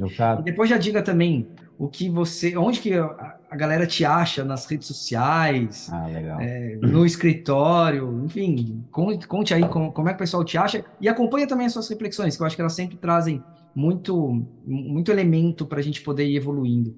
Obrigado de qualquer forma também aí pela sua disponibilidade. Foi uma delícia ter esse papo contigo, cara. Repensei várias coisas, acho que vai me ajudar muito também a a, a, participar de forma mais madura desse debate. Bacana, eu imagino, eu que agradeço a, a do seu convite. É, só para terminar sobre a sua última fala, é, eu acho um projeto muito impactante na sociedade, sem discussão, sem debate nenhum, né? A, lá na lei de liberdade econômica diz que não se fará normativo, não se fará lei sem uma análise de impacto regulatório. Eu acho que isso falta na, na, nesse projeto de lei para que já que a sociedade quer verdadeiramente saber o que é que vai acontecer, o que de bom vai ficar, acho que deveria exigir, no mínimo, um debate mais amplo e uma análise de impacto de como que isso impactaria na, na sua vida. Então, é, como a agência faz, né? A agência tem que fazer análise de impacto regulatório, ela faz isso há muito tempo, antes até mesmo de ser exigido, sempre fez.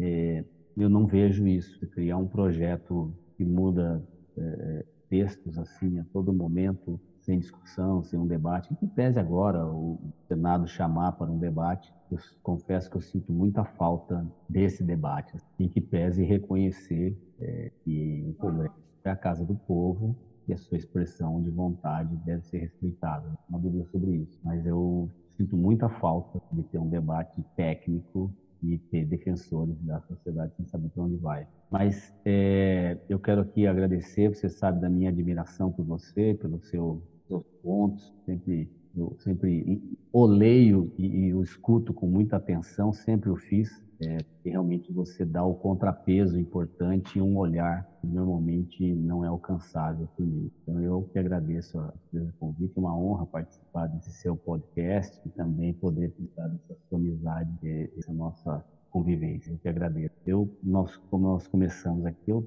tenho hoje eu tenho um escritório, nós somos, fazemos uma assessoria é, para todo tipo de empresa, né, com um olhar regulatório. Né? Faltava isso no mercado. Normalmente a gente aplica a regulação, não debate regulação, não olha a regulação e não defende o interesse é, das partes na confecção, na criação, no debate regulatório. Então a gente tenta suprir essa, essa, essa parte do mercado, esse que nosso escritório faz, nós somos 100% vocacionados na área da saúde, e é o M3BS, né, o Miglioli Bianchi Borrosino Bellinati Scarabel. É, e o meu e-mail é scarabel.m3bs. Carinhosamente a gente chama de M3bs. É, no LinkedIn é Scarabel, meu, que é Rogério Scarabel, na verdade.